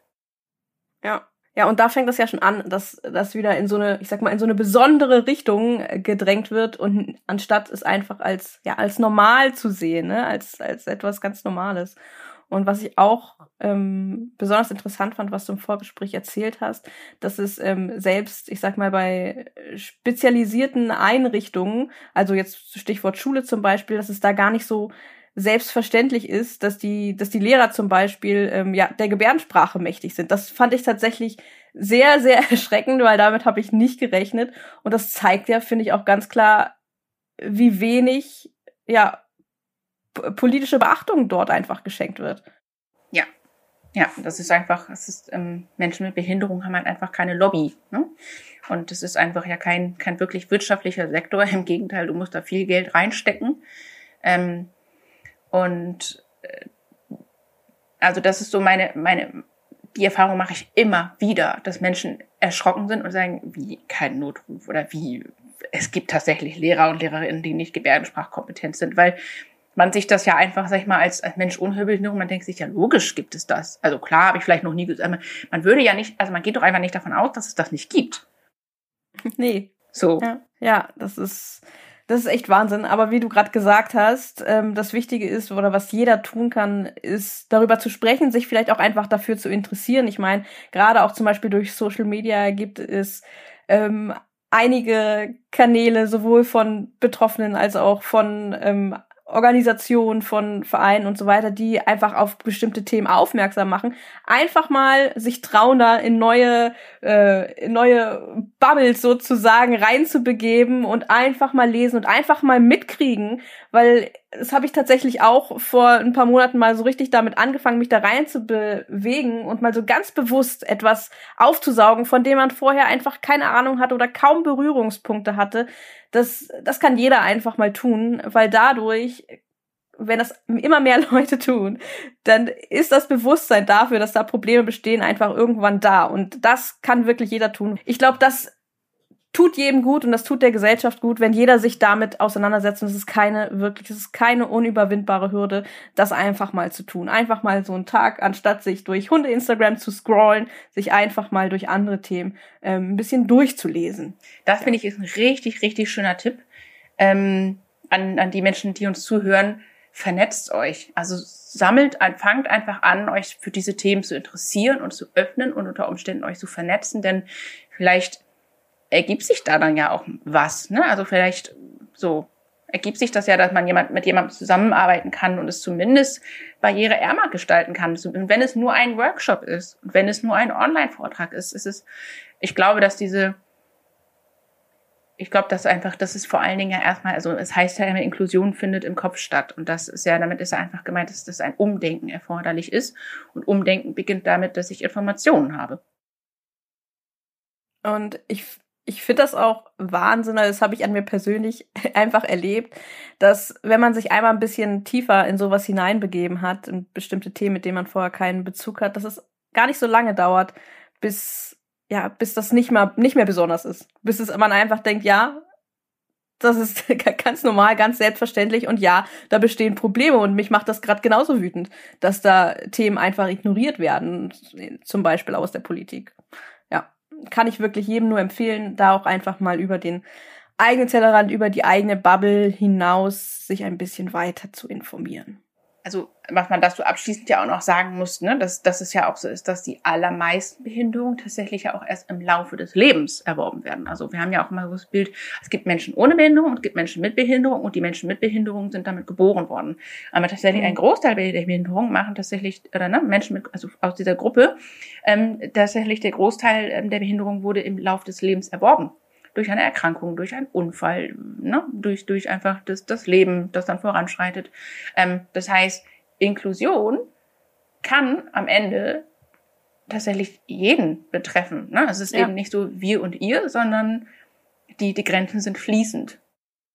Das ist natürlich ein Thema, mit dem setzt man sich sehr, sehr ungern auseinander, weil es natürlich, sage ich mal, ähm, Tod und Leid und Schmerz, ähm, das möchte man ja verständlicherweise, so gut es geht, aus äh, seinem Leben verdrängen. Ja. Von daher kann ich diese Intention schon verstehen, aber es ist natürlich so. Ähm, das sollte man sich auch wirklich bewusst sein, dass nur weil man heute nicht betroffen ist, heißt das nicht, dass man es in der Zukunft nicht sein könnte. Ja. Und dass das auf einmal ein großes Thema für einen persönlich wird und dass es sich vielleicht vorher schon lohnt, sich auch für andere ein bisschen einzusetzen. Ja, absolut.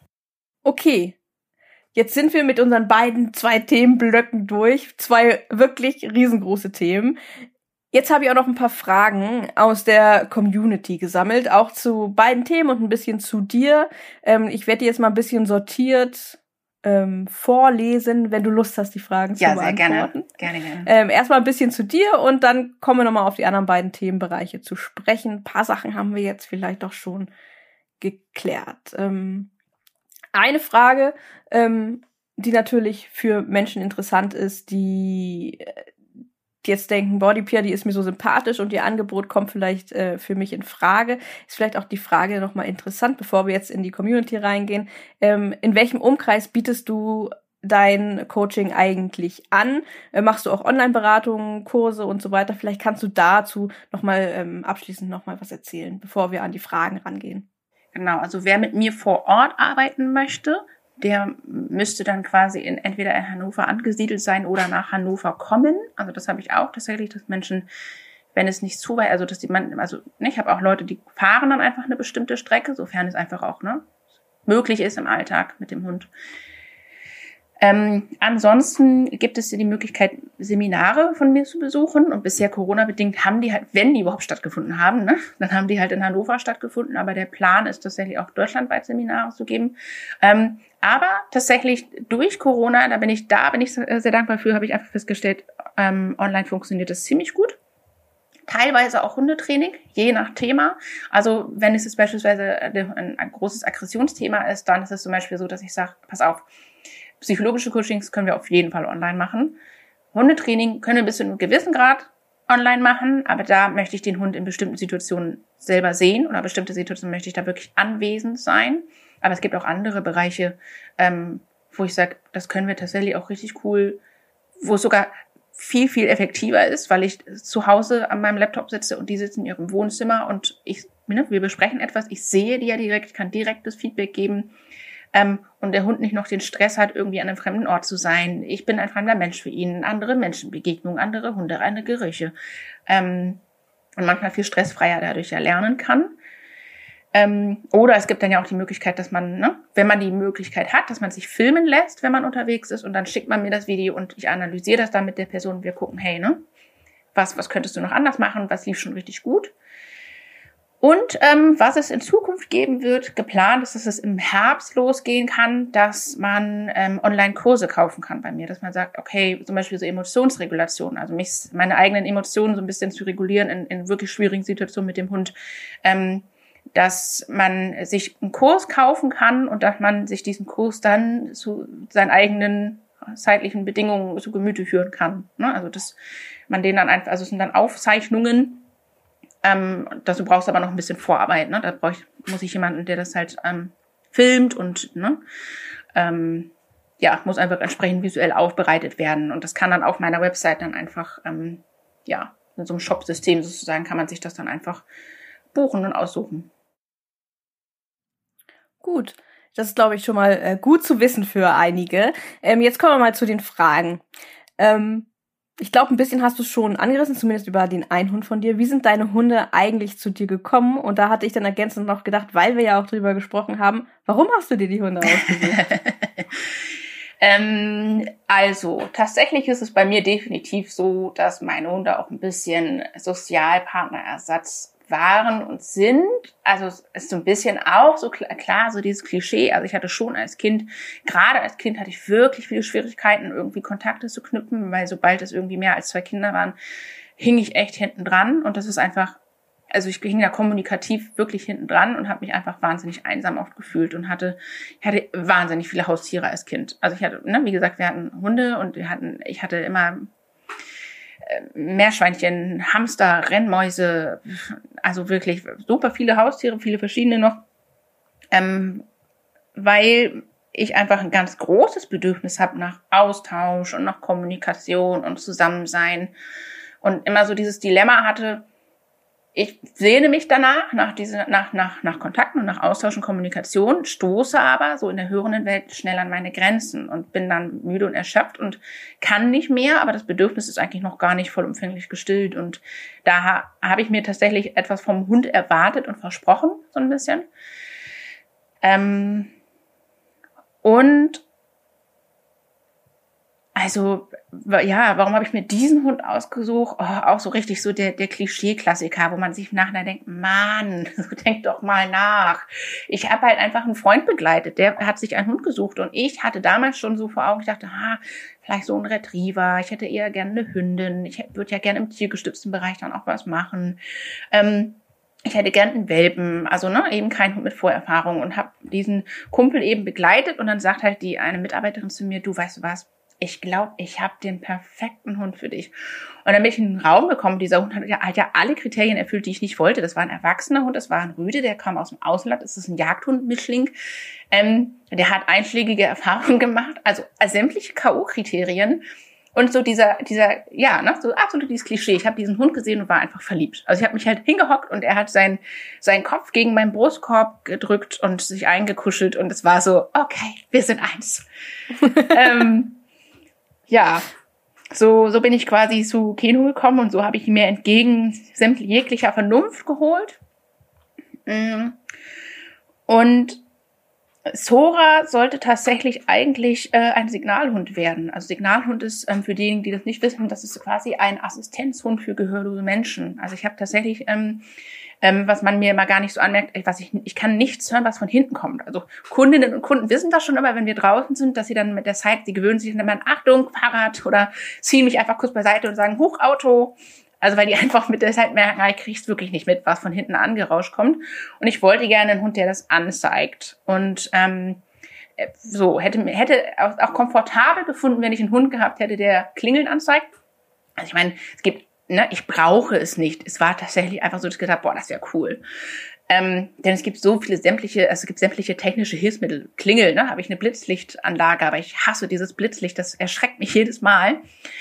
Ähm, aber es ist einfach ein absolut ungeeigneter Hund für diese Aufgabe. Ich denke einfach tatsächlich, dass es bei der Rasse, es ist eine kurzer Collie-Hündin, die Rasse, da muss man wirklich sehr gut aufpassen, dass man wirklich einen Hund findet, der sich für die Aufgabe eignet, weil es einfach unfassbar sensible Hunde sind und unfassbar reizoffene Hunde. Da ist es, glaube ich, schwieriger als vielleicht bei manch anderen Rassen einen Hund zu finden, der sich für eine solche verantwortungsvolle Aufgabe irgendwie eignet.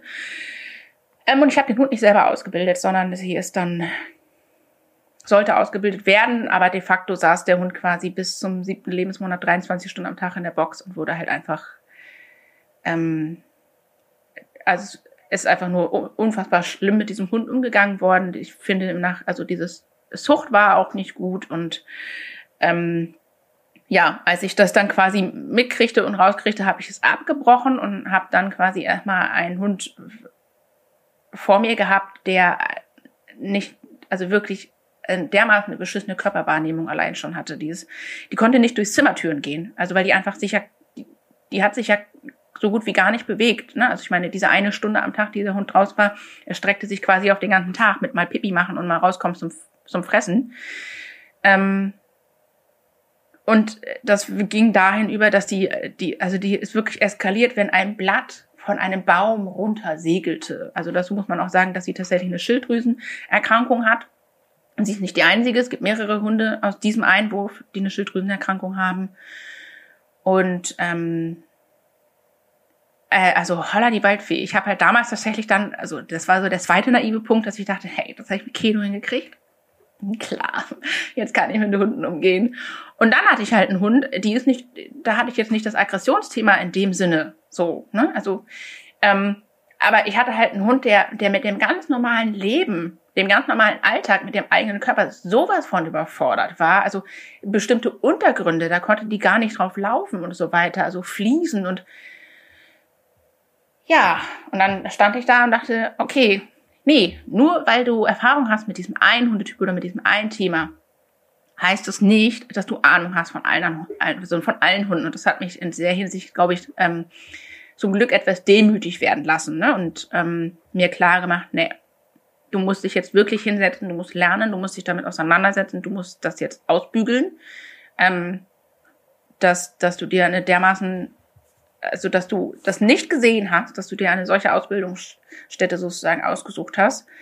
Ähm, ja, und das war schon, boah, das war auch nochmal anders herausfordernd, tatsächlich, weil, also wie gesagt, einfach ein Hund, der völlig zusammenbricht und, und nur rumkreischt, weil einfach ich weiß noch, ich kann mich noch erinnern, als wäre das gestern gewesen. Das ist jetzt, glaube ich, drei Jahre her. Da landete in unserem Garten eine Amsel auf dem Boden und zum ersten Mal ist dieser Hund nicht ausgerastet, sondern hat sich diese Amsel angeguckt, hat mich angeguckt, wieder die Amsel angeguckt, als wollte sie zu mir sagen, das ist ein Vogel. Und ich dachte, ja, ja, Mann, endlich kannst du das verarbeiten. Es ist einfach nur ein Vogel, der hier auf diesem Rasen landet. So, es ist, weil einfach, ja, Das, hatte, das war auch nicht jagdlich motiviert bei ihr zu dem Zeitpunkt. Das war wirklich einfach nur, oh mein Gott, ein Außenreiz, ich kann es nicht verarbeiten. Das, ähm, ja, kann man sich drüber streiten, ob ich, ich sage tatsächlich bei diesem Hund, ich denke, dass sie ein Deprivationssyndrom hat. Also sie hatte wirklich auf neurologischer Ebene ganz, ganz, ganz gravierende Probleme, ähm, Außenreiz zu verarbeiten.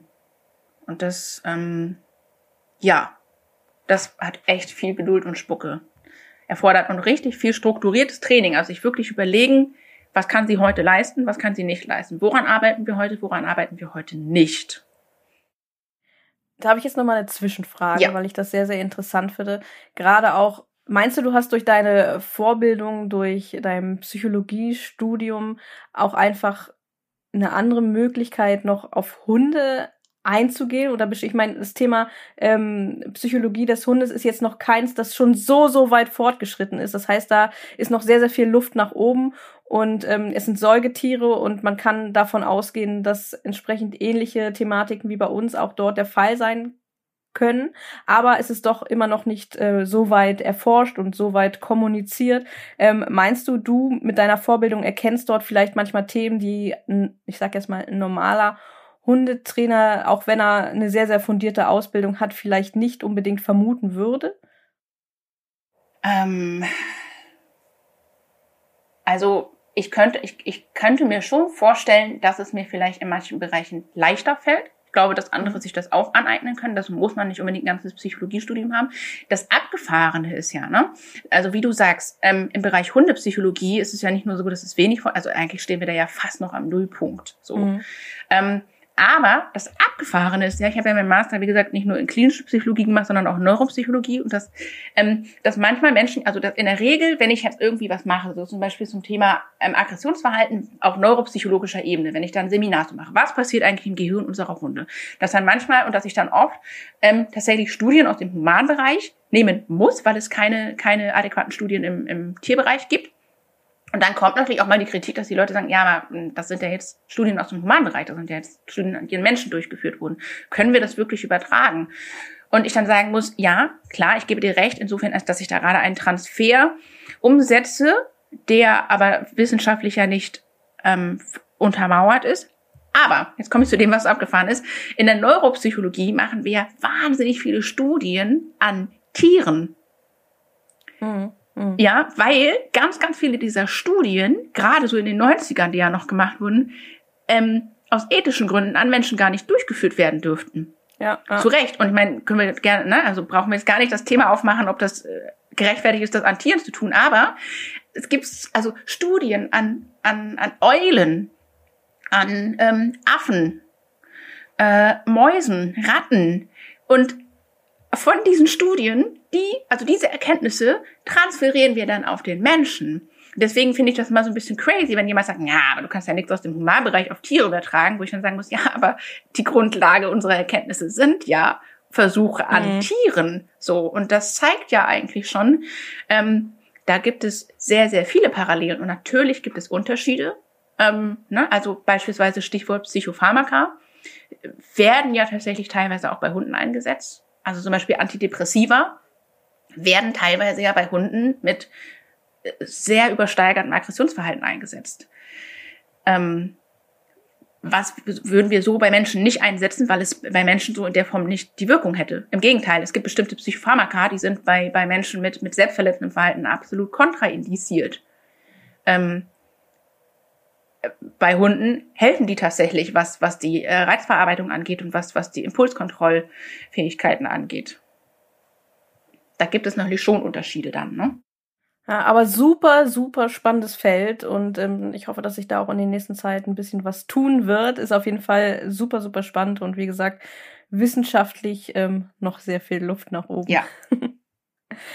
Kommen wir zur nächsten Frage, wo wir gerade bei Wissenschaft sind. Konntest du dein Psychologiestudium auf DGS ablegen, also auf der deutschen Gebärdensprache? Das hat jemand gefragt. Mhm wusste wahrscheinlich vorher nicht, dass du ein Cochlea-Implantat hast. Ähm, ja, ich habe mein, aber einen Teil meines Studiums auf DGS tatsächlich abgelegt. Ach, das ist, ja, also ich habe den. Das, ist, das Ding ist, ich, das wusste ich nicht. Ja, ich habe ja die Gebärdensprache habe ich ja erst mit 23 erlernt, mit 22. Genau, mit 19 bin ich ertaubt Und ich hatte bis dahin halt maximal Kontakt zu schwerhörigen Menschen. So, aber ich hatte mhm. bis dahin ne, wenig ähm, Kontakt und Erfahrung mit, mit Gebärdensprache.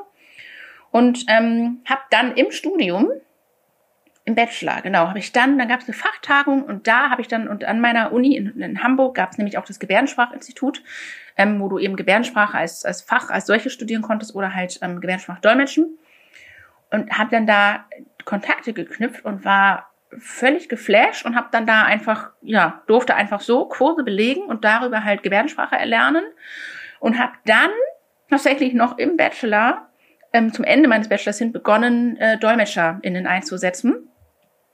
Und das war für mich der absolute Wandel. Also, weil ich habe vorher, also mir war nicht klar, wie viel ich trotzdem noch verpasst habe, sozusagen.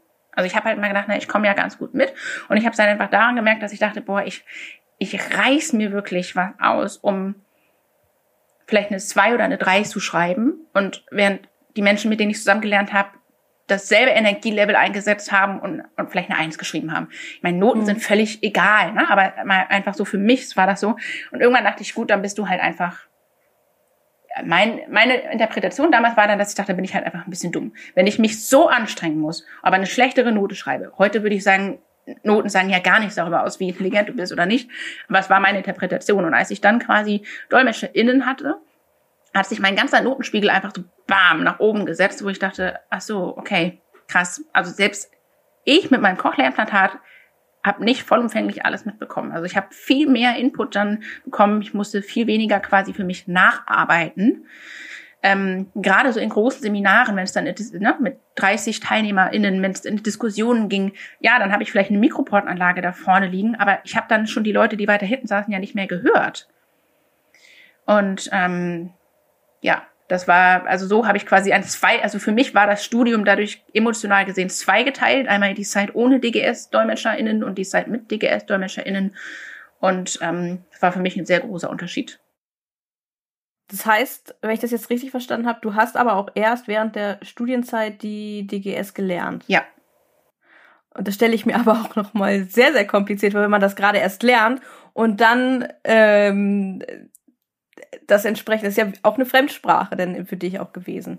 Ja, aber ich glaube, dass ich, dass ich relativ schnell und einfach Zugang dazu gefunden habe, weil ich da so krass eingetaucht bin, ne? weil ich dann ganz, ganz viele Kontakte dann in Hamburg leben halt, also noch eine ganz andere Gebärdensprachkultur ähm, als als in anderen kleineren Städten beispielsweise. Ähm, dass ich einfach auch im privaten Kontext so viele Kontakte dann hatte da so eingetaucht bin, dass ich dadurch den Luxus hatte, mich ganz, ganz, ganz viel mit der Sprache auseinandersetzen zu können und die nicht nur im Kurs gelernt habe, sondern im privaten Setting dann mhm. ganz viele Möglichkeiten hatte zu lernen und zu üben.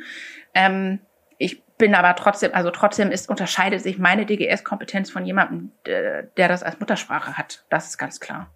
Könnte ich jetzt schon wieder noch zehn weitere Fragen stellen, aber ich glaube, wir müssen mal weiterkommen. Und ähm, jetzt geht's wieder ein bisschen zum Thema psychologisches Coaching. Da kam nämlich eine Frage, Kommen zu dir auch Menschen, die keine direkten Probleme mit ihrem Hund haben, sondern persönliche Themen angehen wollen mit Unterstützung ihres Hundes? Ja, weniger. Aber ich habe durchaus auch mal Leute, die sagen, du, eigentlich ist alles schick mit meinem Hund im Alltag.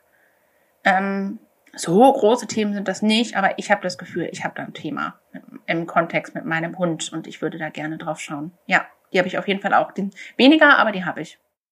Und dann habe ich hier noch eine Frage, die finde ich auch sehr interessant, äh, weil sie mich auch persönlich betrifft. Ich habe Angst vor Gewitter, mein Hund auch, und es fällt mir schwer, ihm dann Sicherheit zu geben. Wie kann ich ihm helfen? Ja, da ist die Frage erstmal ja auch, wie kann ich mir selber helfen? Ne? Also, weil die Sache ist ja, wenn ich Angst habe vor Gewitter und ähm, da unterscheiden wir uns ja nicht von unseren Hunden, ne? Soziale Unterstützung ist, ist da einfach das absolute A und O. Wenn ich aber selber Angst habe und die Frage ist, habe ich Angst oder habe ich Panik? Das sind ja auch nochmal zwei verschiedene Sachen. Ähm, und dann unter Umständen vielleicht zu gucken, gibt es dann vielleicht jemand, also ne, wenn ich in einer Familie lebe mit dem Hund oder in, in Beziehung lebe und die andere Person ist ja deutlich entspannter, ist die Frage, trenne ich mich vielleicht räumlich eher vom Hund und lasse den Hund quasi bei der anderen Person, die für den Hund da sein kann, oder bleibe ich dann auch dabei, weil es mir auch Unterstützung bietet und sicher dann auch zu fragen, warum habe ich eigentlich Angst vor Gewitter? Also fühle ich mich einfach unwohl und habe ich vielleicht einfach Angst insofern, als dass ich sage, ich gehe einfach, ich gehe dann nicht raus oder ich fahre dann nicht mit dem Auto oder so. Oder habe ich sogar in meiner Wohnung Angst? Und dann ist ja die Frage, warum habe ich denn Angst davor und was könnte ich denn tun, damit sich, damit sich die Angst, ähm, damit sie zumindest bewältigbarer wird für mich. Ich finde das tatsächlich so interessant, weil das ist tatsächlich ein Thema, das bei mir ein ganz großes Thema ist. Denn ich würde tatsächlich sagen, ich hatte mitunter zeitweilig wirklich Panik vor Gewitter, weil ich als kleines Kind äh, mit meinen Großeltern mal in den Bergen wandern war und ähm, wir eigentlich in ein Restaurant wollten, das allerdings geschlossen hat und auf einmal ein riesengroßes Gewitter und jeder, der schon mal dort unten unterwegs war, weiß, die sind nicht unbedingt harmlos und dann irgendwo unter dem kleinen Dach äh, stundenlang warten mussten, bis mal jemand vorbeikam und äh, gefühlt stundenlang, wahrscheinlich oh ja. waren es keine Stunden lang, ja. aber eine Stunde vielleicht und das hat gereicht und dann richtig ein tiefes Trauma hatte, was mich teilweise, wenn schon ähm, Wolken am Himmel waren, nicht mehr morgens in die Schule gehen wollte zum mhm. Beispiel. Mhm. Und das habe ich, äh, ein, ich glaube auch einfach durch viel Unterstützung von Familie und so auch ein bisschen ähm, überwinden können und vor allem auch dadurch, dass ich mir immer bewusst gemacht habe, wie eigentlich Gewitter funktioniert und alles drum und dran. Das habe ich irgendwie hingekriegt, aber ich habe natürlich immer noch Angst. Und das Interessante war, dass Thales an sich, als sie zu uns kam, gar keine Angst vor Gewitter hatte. Also gar keine Angst, weil sie nämlich geboren ist in einer Zeit, wo es nur Gewitter gab. Und dieser ganze Wurf ist, glaube ich, für, äh, für solche Geräusche absolut unempfindlich. Aber dann gab es eine Situation, wo wir spazieren waren. Und, oh ja. ähm, und es kam Gewitter auf und es kam in mir wieder so ein bisschen hoch. Und seitdem hat unser Hund leider Angst vor Gewitter und nicht so schlimm, nicht so, nicht so mhm. dramatisch, aber sie sucht zum Beispiel auch die Sicherheit bei meinem Mann und nicht bei mir. Das ist auch ganz, ganz interessant. Und ähm, ich versuche dann wirklich in den Situationen mich ganz bewusst zu entspannen und mich möglichst in einen Ort zu bringen, wo ich ruhig bin und wo ich entspannt bin, weil ich merke, weil ich nicht möchte, dass sich das bei ihr noch stärker manifestiert. Und ich glaube, das kriegen wir zum Glück auch ganz gut hin, aber ich kann das sehr, sehr, sehr gut nachvollziehen, dass das sehr schwierig ist. Ja, ich glaube, was da auch wichtig ist, dass wir nicht den Anspruch an uns haben, perfekt sein zu müssen und in jeder Lebenslage absolut psychisch stabil sein zu müssen. Das ist niemand. Ähm, und es auch ein Stück weit zu akzeptieren, ich meine, auch das ist ja wie mit Kindern, ne? Ich meine, ähm, ein Stück weit zu akzeptieren, dass es irgendwelche psychologischen Themen bei mir gibt, die ich nicht immer und überall und zur Gänze irgendwie aufarbeiten kann und auch nicht muss, die aber einen Effekt haben auf auf das Lebewesen, ne, das das unter meiner Fürsorgepflicht sozusagen steht. Und ähm, ich glaube, das Wichtigste ist da tatsächlich Selbstfürsorge zu betreiben, insofern, als dass man gut auf sich achtet und schaut, was bräuchte ich, um, um ähm, zumindest vielleicht auch noch ähm, reaktionsfähig zu bleiben ne, in solchen Stresssituationen. Und da muss man ja auch gucken, es ist ja auch keine total unberechtigte Angst. Ne? Es ist ja, es ist ja durchaus, also das, was ja noch dazu kommt, ist, ist, dass es ja auch ein Stück weit auch eine biologisch bedingte, also evolutionsbiologisch bedingte Angst ist, die ja auch oder evolutionspsychologisch bedingte Angst, die ja auch Sinn macht, dass wir uns zurückziehen bei Gewitter. Ähm, und das, was du erlebst, war natürlich einfach ein sehr einschneidendes Erlebnis. Und was uns klar sein muss, ist, dass wir Traumata nicht ähm, heilen können, aber wir können sie lindern. Das heißt, wir können lernen, also ne, Bewältigungsstrategien erlernen. Wir können lernen, schneller rauszukommen, wenn wir doch wieder in einen solchen Modus zurückfallen. Wir können dafür sorgen, dass wir grundsätzlich im Alltag auf unser Stresslevel achten, damit wir gar nicht so anfällig dafür sind, schnell in so eine gewisse Angstspirale zu rutschen.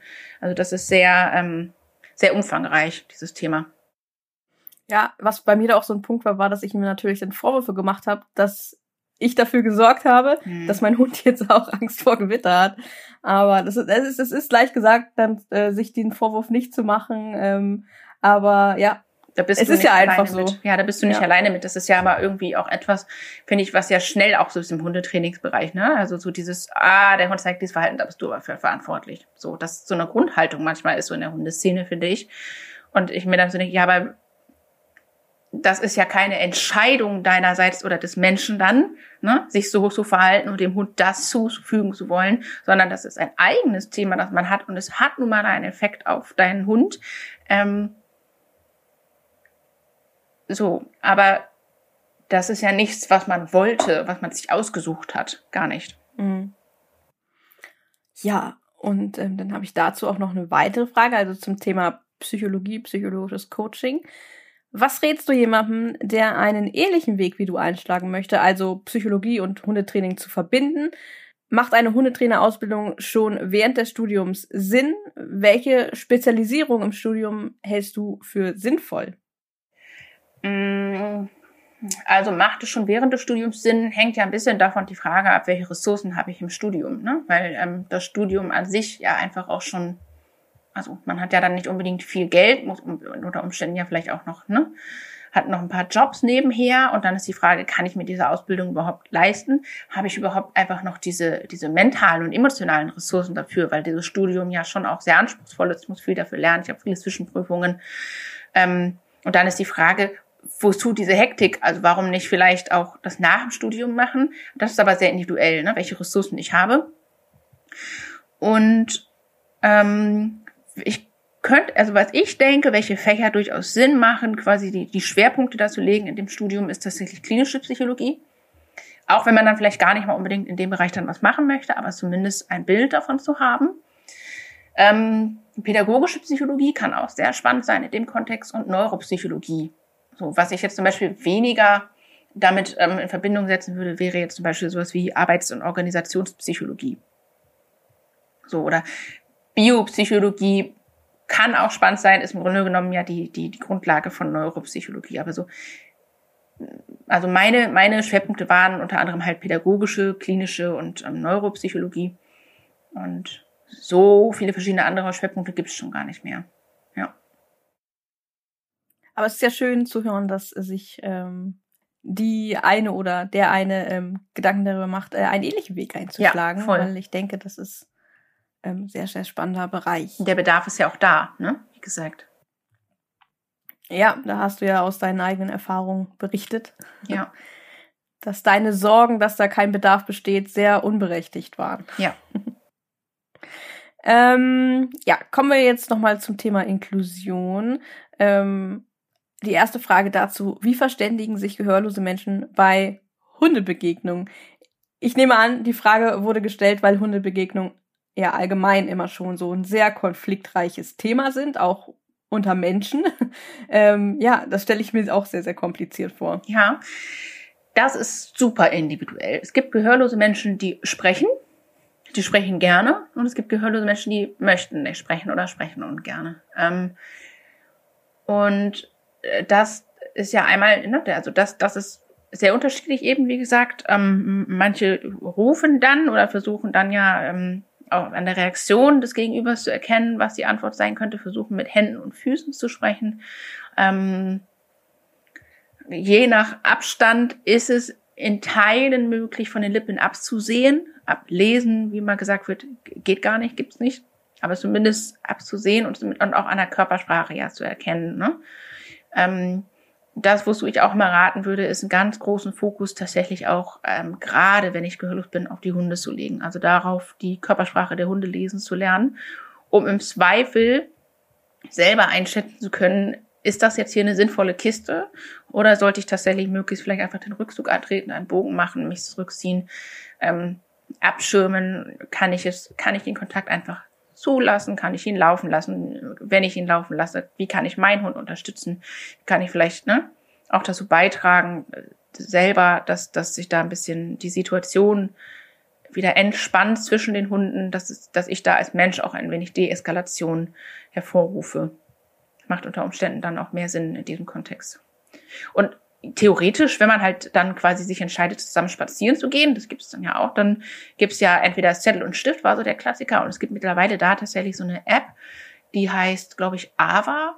Ich, ich habe die selber nicht, aber es gibt mittlerweile zunehmend mehr Apps, wo du quasi rein, also selbst die Diktierfunktion beim Handy, das brauchst du ja gar nicht mal mehr eine App, der diese ähm, Diktierfunktion, da sprichst du rein und dann erscheint der Text. Mhm. So, das ist dann auch eine Möglichkeit zumindest, sich ähm, in Teilen darüber auch ähm, auszutauschen. Zu dem Thema habe ich jetzt auch noch von jemandem einen ganzen Bunch Fragen bekommen. Einige davon haben wir tatsächlich auch schon ein bisschen geklärt, angesprochen. Ich stelle sie aber nochmal. Ähm, wie verständigen sich Gehörlose, die auch nicht sprechen können oder wollen, mit ihrem Hund? Muss man einen Hund für gehörlose Menschen besonders trainieren? Und ist ein besonders weitergebildeter Trainer nötig? Ähm, nee, man muss die nicht besonders trainieren, denn eigentlich ist ja immer das, die große Herausforderung, dass ähm, wir unseren Hunden ja beibringen, hey, pass mal auf, das akustische Signal, was für dich eigentlich völlig sinnlos ist und keine Bedeutung hat, bedeutet jetzt übrigens das. Also wir müssen ja eigentlich mehr darin investieren, wenn wir mit hörenden ne, Menschen trainieren. Ähm, das heißt, das entfällt ja und das ist dadurch eigentlich tatsächlich eher leichter. Mm. Und ich denke nicht, dass es einen besonders ausgebildeten Trainer oder Trainerin dafür braucht. Was es braucht, ist, dass man bereit ist, sich mit den Hintergründen und mit der Sprache auseinanderzusetzen und dass wenn man zum Beispiel die Möglichkeit dann hat, dass jetzt vielleicht, man hat jetzt vielleicht einen gehörlosen Kunden, eine Gehörlosen, bringt jemanden mit, dass man sich vorher Gedanken macht, wie begegne ich denn dem Menschen? Also, dass man nicht dann mit der Dolmetscherin oder den Dolmetscher spricht und über den gehörlosen Menschen in der dritten Person quasi, sondern, ne? Also, dass man, sag ich mal, einfach auf zwischenmenschlicher Ebene so ein bisschen schaut, so. Aber ich glaube nicht, dass es was besonders, also dass man da eine besondere Ausbildung braucht, dass man eine besondere Vorbildung braucht, sondern ein bisschen vielleicht auch den Mut, Fehler zu machen. Denn die werden halt passieren. Das bleibt einfach nicht aus, wenn ich etwas lerne. Ähm, und eine gewisse Offenheit und Neugier dafür. Das ist natürlich besonders für unsere Trainerinnen, die hier zuhören, sehr, sehr interessant, dass man vor solchen Situationen dann auch, ja, keine Scheu, keine Angst, äh, kein, nicht zu viel Sorgen haben sollte, sondern, ja, dass man sich vielleicht einfach, ähm, sich trauen sollte, in dieses kleine gemeinsame Abenteuer denn sozusagen reinzubegeben, weil es ist ja für alle Beteiligten in dem Fall dann auch ein Abenteuer, so kann man es ja sagen. Und ja. ähm, das muss ja nicht unbedingt, ja, oder es muss erst recht nicht negativ sein, sondern kann ja auch sehr, sehr positiv sein, weil man wächst ja auch mit solchen Erfahrungen. Genau, ja. Ja, offen dafür sein. Und ähm, es gibt ja auch, denke ich, die ein oder andere Stelle, wo man sich ein bisschen ähm, Hilfe ähm, holen kann, als Trainerin vielleicht, wenn man ähm, Fragen hat äh, oder wenn man Ideen braucht, wie man Training entsprechend gestalten hat, äh, gestalten kann. Stehst du zum Beispiel auch in Kontakt mit Trainerinnen, die sich schon mal Hilfe bei dir geholt haben, gesagt haben, hier, ich habe einen Kunden und ähm, ich weiß nicht so ganz weiter? Ja, ich bin tatsächlich auch schon mal angerufen worden von jemandem. Ich, äh, die hat sich danach leider nicht mehr gemeldet. Die wollte mir nochmal, die, äh, die sagte nämlich zu mir, hey, ähm, ich folge dir schon ganz lange auf Instagram und da ging es, hat die einmal eine Story gemacht zum Thema Untertitel und dass ich gesagt habe, hey Leute, die, die es können, denkt doch mal darüber nach, was ihr was ihr vielleicht im Alltag umsetzen könnt. So, ne? Ob es vielleicht Untertitel in den Stories sind oder ob es bestimmte ja, Postings sind, die ihr anders gestalten könnt. Und die rief mich daraufhin an und sagte, ich folge dir schon so lange und ähm, ich habe da tatsächlich voll Bock drauf, das ähm, später so machen. Und ich mache gerade eine Hundetrainerausbildung, können wir uns mal darüber unterhalten. Und ähm, ja, dann wollte sie mir eigentlich noch schreiben, welcher, welcher Kanal von ihr sozusagen ist, welcher Account. Das hat sie dann nicht mehr. Also ja, falls sie das hört, sie kann sich gerne melden, aber auch alle anderen können sich gerne ähm, melden, wenn sie einfach sagen, du, wie ist denn das, wie, was müsste ich denn da beachten bei der Umsetzung oder hast du eine Idee für mich? Die können mich gerne anschreiben, auf jeden Fall. Ja, also und wie ihr zu Pia findet, das, äh, wie gesagt, findet ihr auch natürlich in der Beschreibung dieser Podcast-Folge. Da findet ihr alle Wege direkt zu Pia sozusagen. Also das ist auf jeden Fall, sollte auf jeden Fall keine Hürde sein. Eine letzte Frage habe ich noch, bevor wir am Ende der Podcast-Folge sind. Haben wir schon angesprochen, aber vielleicht noch mal kurz, um das zusammenzufassen. Was sind denn die größten Herausforderungen für Menschen mit Hörbehinderung im Zusammenleben mit einem Hund? Die größten Herausforderungen sind tatsächlich einfach ähm, ein Stück weit auf sich allein gestellt zu sein in der Hundeerziehung. Das ist die allergrößte Herausforderung, denke ich. Denn ja, es gibt Bücher, aber ne, also ich meine, jeder von uns wird mir, glaube ich, zu, also ich glaube, dass mir viele zustimmen würden, wenn ich sage, Bücher sind gut und wichtig und toll und sind aber teilweise einfach Beiwerk. Also ich brauche ja jemanden, der uns sieht, der mir in dieser Sekunde eine Rückmeldung gibt, der, der das erlebt. Ne? Das ist ja, es ist ja keine Schablone, die ich mir überlegen kann und mir einfach so eine Übung aus dem Buch raussuche und dann passt das. Ähm, geht hin zu Tierarzt oder Tierärztin-Besuche. Ne, auch da ist ja die Kommunikation unter anderem, also bei mhm. Notfällen gerade ist es dann so, ne, bei, bei alltäglichen Routinegeschichten, da kommt man dann noch mit Schrift und Text zurecht. Ähm, aber auch da braucht es teilweise eine gewisse Bereitschaft. Also ich habe schon wirklich so oft erlebt von gehörlosen Bekannten, dass, dass sie irgendwie irgendwo standen und das Gegenüber gesagt, Stift und Zettel weggeschoben hat und gesagt hat, nee, meine ich, schreibe ich nicht. Und mir, ich konnte nie erfassen, was ist denn das Problem, was, also erfassen die gerade, worum es geht? Also ähm, da braucht es ja eine gewisse Bereitschaft vom Gegenüber, dann halt schriftlich zu kommunizieren. Mm, das ist so eine große Hürde. Und ja, eine andere Hürde ist natürlich auch dann einfach, wenn man unterwegs ist, ähm, der Austausch. Ne? Also, dass man unter Umständen ja gar nicht mitbekommt, dass von hinten ein Fahrrad kommt. Also man muss, ähm, das finde ich zum Beispiel tatsächlich einfach sehr anstrengend, wenn ich unterwegs bin. Meine Hunde laufen frei. Also ich gucke mich immer wieder um, ob halt Radfahrer kommen, damit ich sie rechtzeitig ranrufen kann oder an die Seite rufen kann oder ähm, so, so Kleinigkeiten. Ne? Und das ist ja für gehörlose Menschen, die, die vielleicht das Bedürfnis haben, sich irgendwie vielleicht mal unterwegs jemanden kennenzulernen und mit dem sich zu unterhalten, ist es natürlich einfach auch erschwert. Und das knüpft natürlich jetzt nochmal so, so zusammenfassend an. Über das Thema haben wir eben nochmal schon sehr aus, sehr, sehr ausführlich gesprochen und was jeder sozusagen ein bisschen dafür tun kann. Ähm, wir werden sogar, dafür möchte ich gar nicht jetzt allzu viel sagen, für alle unsere Newsletter-Abonnenten wird es noch ein kleines Goodie geben. Da könnt ihr euch drauf freuen. Da hat Pia oder da bereitet Pia was äh, sehr, sehr Spannendes vor für euch.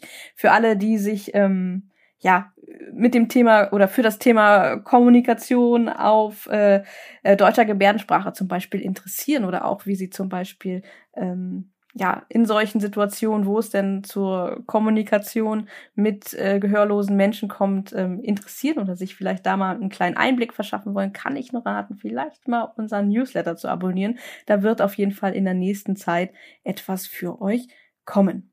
Ja. Ansonsten danke ich dir, Pia. Es war wirklich ein tolles Gespräch, solch interessante Themen. Wir sind jetzt am Ende und es hat mir sehr, sehr viel Spaß gemacht. Es war mir eine Freude, dass du hier bei uns zu Gast warst. Und ich wünsche dir für alle deine Pläne, die du hast noch in der Zukunft, weil ich höre schon, da wird sich noch einiges tun und wird noch einiges hinzukommen, wünsche ich dir sehr, sehr viel Erfolg. Und ja, danke, dass du hier bei uns zu Gast warst. Ja, danke auch. Also die Zeit ist nur so verflogen für mich. Vielen Dank, dass du mir so diese Plattform hier geboten hast und wir uns mal zu diesen Themen austauschen konnten. Und ich hoffe, wir sehen oder hören uns mal wieder.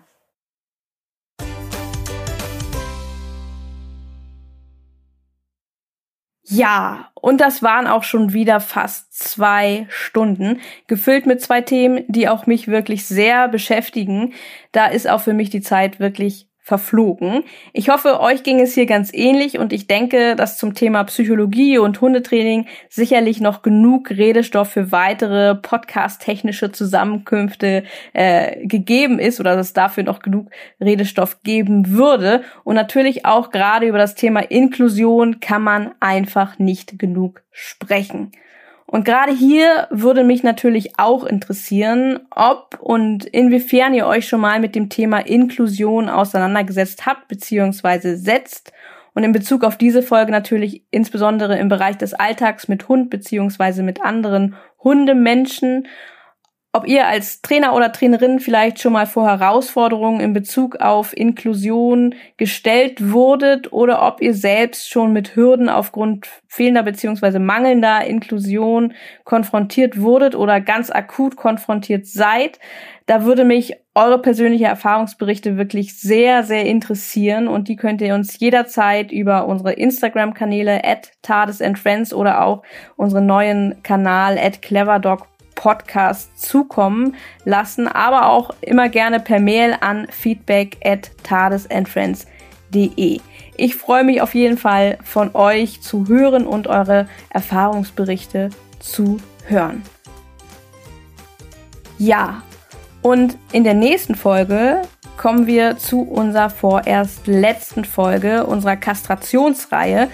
Mit Jenny Schmitz werde ich in diesem fünften Teil über Nebenwirkungen einer Kastration sprechen.